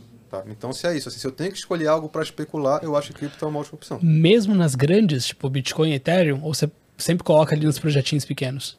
Eu ainda acho que as grandes, elas, por mais que elas não vão ter esse upside provavelmente tão grande quanto as menores, elas ainda são a base e aí entra a questão da mitigação de risco. Né? Então eu acho que o Bitcoin e o Ethereum vão mitigar o risco da tua carteira. Sim. Você ter ali eles porque eles ditam o mercado, né? E aí você vai e pesa um pouquinho mais no, no... É tipo aquela estratégia de core satellite, né? De você tem uma base ali mais forte no, no, nos ativos mais relevantes e aí você tem uns menorzinhos ali ao redor que pode ser que estoure, mas aí aquela base te segura. É, e aí, continuando nesse mundo, né? É, as NTFs que hoje tá pipocando de diversas formas, a galera na verdade vende isso às vezes sem projeto, né? Ou não sem projeto, mas enfim, deu para entender. É, tem algumas que, que viraram um projeto que parece muito. Uma, parece não, é uma empresa mesmo, né? É, eu comprei do, do Curitiba, por exemplo. O futebol clube, sabe? Não sei se. Não, não, não acompanho é. nada de futebol, esquece. O Tolkien, é. Descu é, é, desculpa, Tolkien. E basicamente é, eles investem na base e a partir do momento que eles vendem alguém da base, você recebe um valor daquilo. Inclusive já teve a primeira venda, eu achei muito interessante. Eu não tinha visto nenhum token dessa forma, tá? É um mundo que eu não conheço, mas esse foi o único que eu coloquei dinheiro. E você acha que, não sei se você acompanha, já viu isso, e se você acha que vai pipocar de alguma forma isso, porque é de uma forma é muito mais descentralizado. Então você não precisa de processos burocráticos para você, porque por exemplo, a bolsa de valores se você quiser entrar hoje é absurdo que você precisa de tanto de dinheiro quanto de processo burocrático. E através do, do token, se você tem um projeto pequeno, sei lá, você pode captar dinheiro. Para mim, é aí que está a disrupção do, do, da blockchain como um todo, né? de todo o mercado de cripto. É, eles conseguiram passar pelo lado do sistema assim e dar a possibilidade de você criar inúmeras coisas, cara. Isso é uma possibilidade. Eu posso amanhã criar um NFT e falar, ó, oh, galera, quem tiver esse NFT tem direito a uma mentoria que eu faço com 20 pessoas todo mês, só para quem tem o NFT. Tá? E eu, para essa primeira leva, eu vou cobrar 10 mil reais, é vitalício. Todo mês eu vou fazer essa, essa mentoria e quem tiver sem NFT participa. Se você quiser, vende para outro e esse outro vai ter direito de participar. Eu posso inventar alguma coisa para atrelar aquele ativo. E fora que a infraestrutura do ativo permite várias coisas automáticas também, né? E descentralizadas, né? Que não fica na mão de ninguém, que talvez seja mais imune a, a, a intervenção, né? Alguém ficar lá mexendo com, com o negócio para tentar burlar o sistema de alguma forma, né? Código aberto, muitas vezes você tem pessoas que vão lá e vão analisar para ver se aquilo realmente não tem é, nenhuma vulnerabilidade. Então, é isso que eu estou falando, assim, eu acho que foi descoberto um novo modo de construir coisas digitalmente. Agora, o que, que vai ser construído com isso? Cara, tem, sei lá, cara, vai estar tá na criatividade das pessoas aí, eu acho que ainda vai ser criada muita coisa, entendeu? E eu aí, acho que foi tipo quando aprenderam a construir coisas com tijolo. Caramba, Sim. cara, você pode construir uma casa, uma mesa, sei lá, cara, um, um banco, um prédio. Qual que é a criatividade? Sei lá. É, eu concordo e acho muito interessante esse mundo porque possibilita é, quem tem projeto, de repente, captar recurso e crescer. Isso vai ajudar até a economia, né? Mas você acha que isso tem que ser regulamentado na sua visão ou não? Porque o problema disso é exatamente isso. Se você não tiver a regulamentação, a pessoa pode simplesmente fechar o projeto e ir embora, né? Então, é muito difícil falar, porque eu acho que não é uma questão do que. É, se, eu acho que antes de eu dizer se eu acho que deveria ser regulamentado, é se é possível regulamentar, é, entendeu? Também tem isso. Porque eu acho que não é tão possível assim. Porque se de fato a característica que as pessoas acham valiosa na cripto for a desregulamentação, quando regulamentarem um, alguém vai criar outra. E essa outra vai concorrer com essa uma e daqui a uhum. pouco essa outra que vai ser a da moda e a que regulamentaram não serve mais para nada, entendeu? Então eu acho que foi criado de uma forma até que talvez isso nem seja possível, entendeu? A não ser que entre no nível de regulamentação estilo Coreia do, Nor do Norte, China, é. que agora todo computador que você comprar vai vir com um chip dentro, que o governo vai ver, se você colocar. Aí beleza, cara, mas talvez enquanto não chegar nesse nível é quase impossível, entendeu? Uhum. Porque tá por fora né, do, do, do, sistema. E como eu te falei, é um sistema que tá aberto. Se alguém começar a estragar um, vai surgir um outro que vai dizer, ó, oh, eu não tô estragado, viu? Aí a galera vai começar a vir para cá e pronto. Então eu acho que que vai depender do mercado. Se o mercado enxerga a desregulamentação como uma, uma coisa valiosa nesse tipo de ativo, não tem o que fazer, cara. Ele não vai conseguir ser regulado. Sim, mas aí depende também do bom senso de quem cria, né? Porque isso pode Sim. ser bom porque a, a, a, galera abraça de fato o mercado, né? Ou pode ser ruim porque putz, tem tanto golpe, tanta coisa que ah, vamos deixar Só isso de lado. Só que o mercado reage, né? O mercado ele também ele, é, ele tem um aprendizado lento, ele tem uma certa tendência a repetir erros, mas pouco a pouco ele vai aprendendo. Então, pessoas que já caíram numa roubada, elas já estão mais propensas a não cair na segunda. Se ela cair na segunda, ela já vai ficar muito mais propensa para a terceira. Então, o mercado também vai aprendendo e, com isso, vão sendo lançados também serviços para suprir essa é, dor. Daqui a pouco vai ter um curador, um cara que vai dizer assim: olha, cara, eu vou indicar os projetos que eu acho que são bons baseado no meu critério. Até agora acertei em todos. Aí, opa, vou contratar o serviço desse cara. Já entendeu? existe. Já tem research de cripto. A gente tem carteira de cripto. Tá aí, tá aí, ó. entendeu? Então é, é, é, essa situação aí, né? Você começa a ir criando soluções para os problemas que vão surgindo. É uma curadoria, é um sistema, é daqui a pouco uma cripto que o papel dela é impedir que aquela cripto seja sacada pelo cara, entendeu? Que vai estar tá um novo sistema plugado lá, que se tiver aquele lá, você já sabe que pelo menos isso não vai acontecer. Pode acontecer outra coisa, mas essa daí não. Uhum. Aí o próprio sistema vai se, se montando, né? Entendeu? E se ajustando para a necessidade do público. Danilo, o papo tá legal, mas a gente tem aqui mais uns cinco minutinhos só de uso de espaço, então a gente tem que caminhar pro Cara, encerramento. Rápido. É, já Fala quase duas horas. eu mas... acho que eu tava preso, né? Não tava falando aí há alguns anos, né? O cara vem aqui e fala que nem. Juntou ali do pós-pandemia, né? Vamos pô. dizer assim. Não, legal. Bem, para finalizar aqui, queria agradecer, claro, o espaço tanto do, do Voz e Conteúdo do podcast, que ajuda aqui com a gravação, infraestrutura, edição de vídeo, etc. Sem isso não, não iria rolar. Você, obviamente, por ter aceitado o convite, está aqui disposto a bater um, pau, um pouco de papo conosco, o Rafael que está fazendo companhia aqui para mim hoje. Mas eu queria te passar a palavra para fazer alguma conclusão final, se você tiver interesse. E se não, é, a gente já falou do seu Insta, né? Mas eu não sei se você tem outros canais em rede social que eventualmente o pessoal pode te contactar, que pode acompanhar você. Eu não sei se o TikTok é o mesmo arroba, etc. Então, onde ah, o pessoal perfeito. te encontra? Bom, então, primeiro, de novo, agradecer o, o convite, né? Eu acho muito legal bater esse papo, assim como vocês já viram, eu sou um cara que não gosta muito de falar, né? Eu fico aqui na, na minha, então achei muito bacana. A iniciativa de vocês está muito legal, tenho acompanhado alguns programas, então parabéns aí por, pelo programa. Obrigado aí, Matheus Rafael. É, cara, convidar o pessoal a, a, acompanhar o meu trabalho. Então, hoje a minha rede que eu tenho colocado mais conteúdos é o Instagram, e lá é o arroba finanças underline e underline desenho. E por mais que seja difícil, tentem decorar esse, porque hoje o Instagram tá uma praga de fake, né? Você muda uma letrinha, muda uma coisinha, um outro perfil que é, é tentando te aplicar golpe. Então, pelo que você falou, vai estar tá na descrição, né? O arroba correto. É. No TikTok, eu coloquei o Danilo Gato, né? Porque Danilo Gato, alguém tem algum Danilo que se acha gato e roubou o sobrenome, né? Então teve que ser esse daí, né? Então eu coloquei o Danilo Gato e lá no, no YouTube tá como Danilo Gato, tá como Finanças em Desenho. Vocês conseguem me achar lá também. São essas três principais redes que eu tatuo, né? O Instagram, TikTok e YouTube. E eu faço esse conteúdo ensinando os conceitos básicos de finanças e investimentos, usando aí desenhos, esse tipo de coisa para facilitar o aprendizado. Então, convido todos vocês. Legal. Perfeito. Eu quero agradecer também né, a presença aqui. É, Danilo, obrigado também por me colocar aqui. Claro. É, eu eu queria pedir para você, na verdade, uma indicação, se você quer indicar alguém que você gostaria de ver aqui Bem no Tickercast, tá? Então, se você puder indicar alguém, eu vou deixar também a minha rede social, vou ser saudosista aqui. É, se vocês quiserem me seguir, Rafael V. Pérez, é o, o, Instagram pessoal. E aí, se você puder indicar, depois espaço seu também. Com certeza, cara. Tem muita gente assim, né? Tanto que eu não consigo nem lembrar agora de primeiro alguém. Mas com certeza eu, eu recomendo para vocês aí em seguida algumas pessoas que eu acho que pode ser muito importante, assim, para colocar aqui, né? Até para talvez não ser injusto com alguém assim, mas Perfeito. com certeza tem muita gente que eu acho que o papo aqui seria muito bom. Legal. Aí você passa pra gente em off, a gente entra em contato com a galera e chama Fechado, bem lembrado, tinha esquecido esse ponto. É, Tava esquecendo. Mudei a pauta aqui para pegar mais perguntas, esqueci. Bem, pessoal, acho que é isso. Espero que vocês tenham gostado do papo aqui hoje. É, peço para quem eventualmente não se inscreveu no canal, se inscreve, deixa ali o, a curtida, comentário, se tiver algum comentário que você acha relevante. É, ative o sininho para receber notificação dos próximos vídeos também. E se vocês gostaram, meu, dá uma moral, porque a gente está trazendo primeiro conteúdo de ações, né? Mais vinculado para essa parte de ações, até um pouquinho de empreendedorismo e outros assuntos aqui no, no Tickercast. Esse é o terceiro de, que foge do escopo de FIIs. Então a gente quer saber se você está gostando para a gente saber se continua ou não com esse tipo de conteúdo.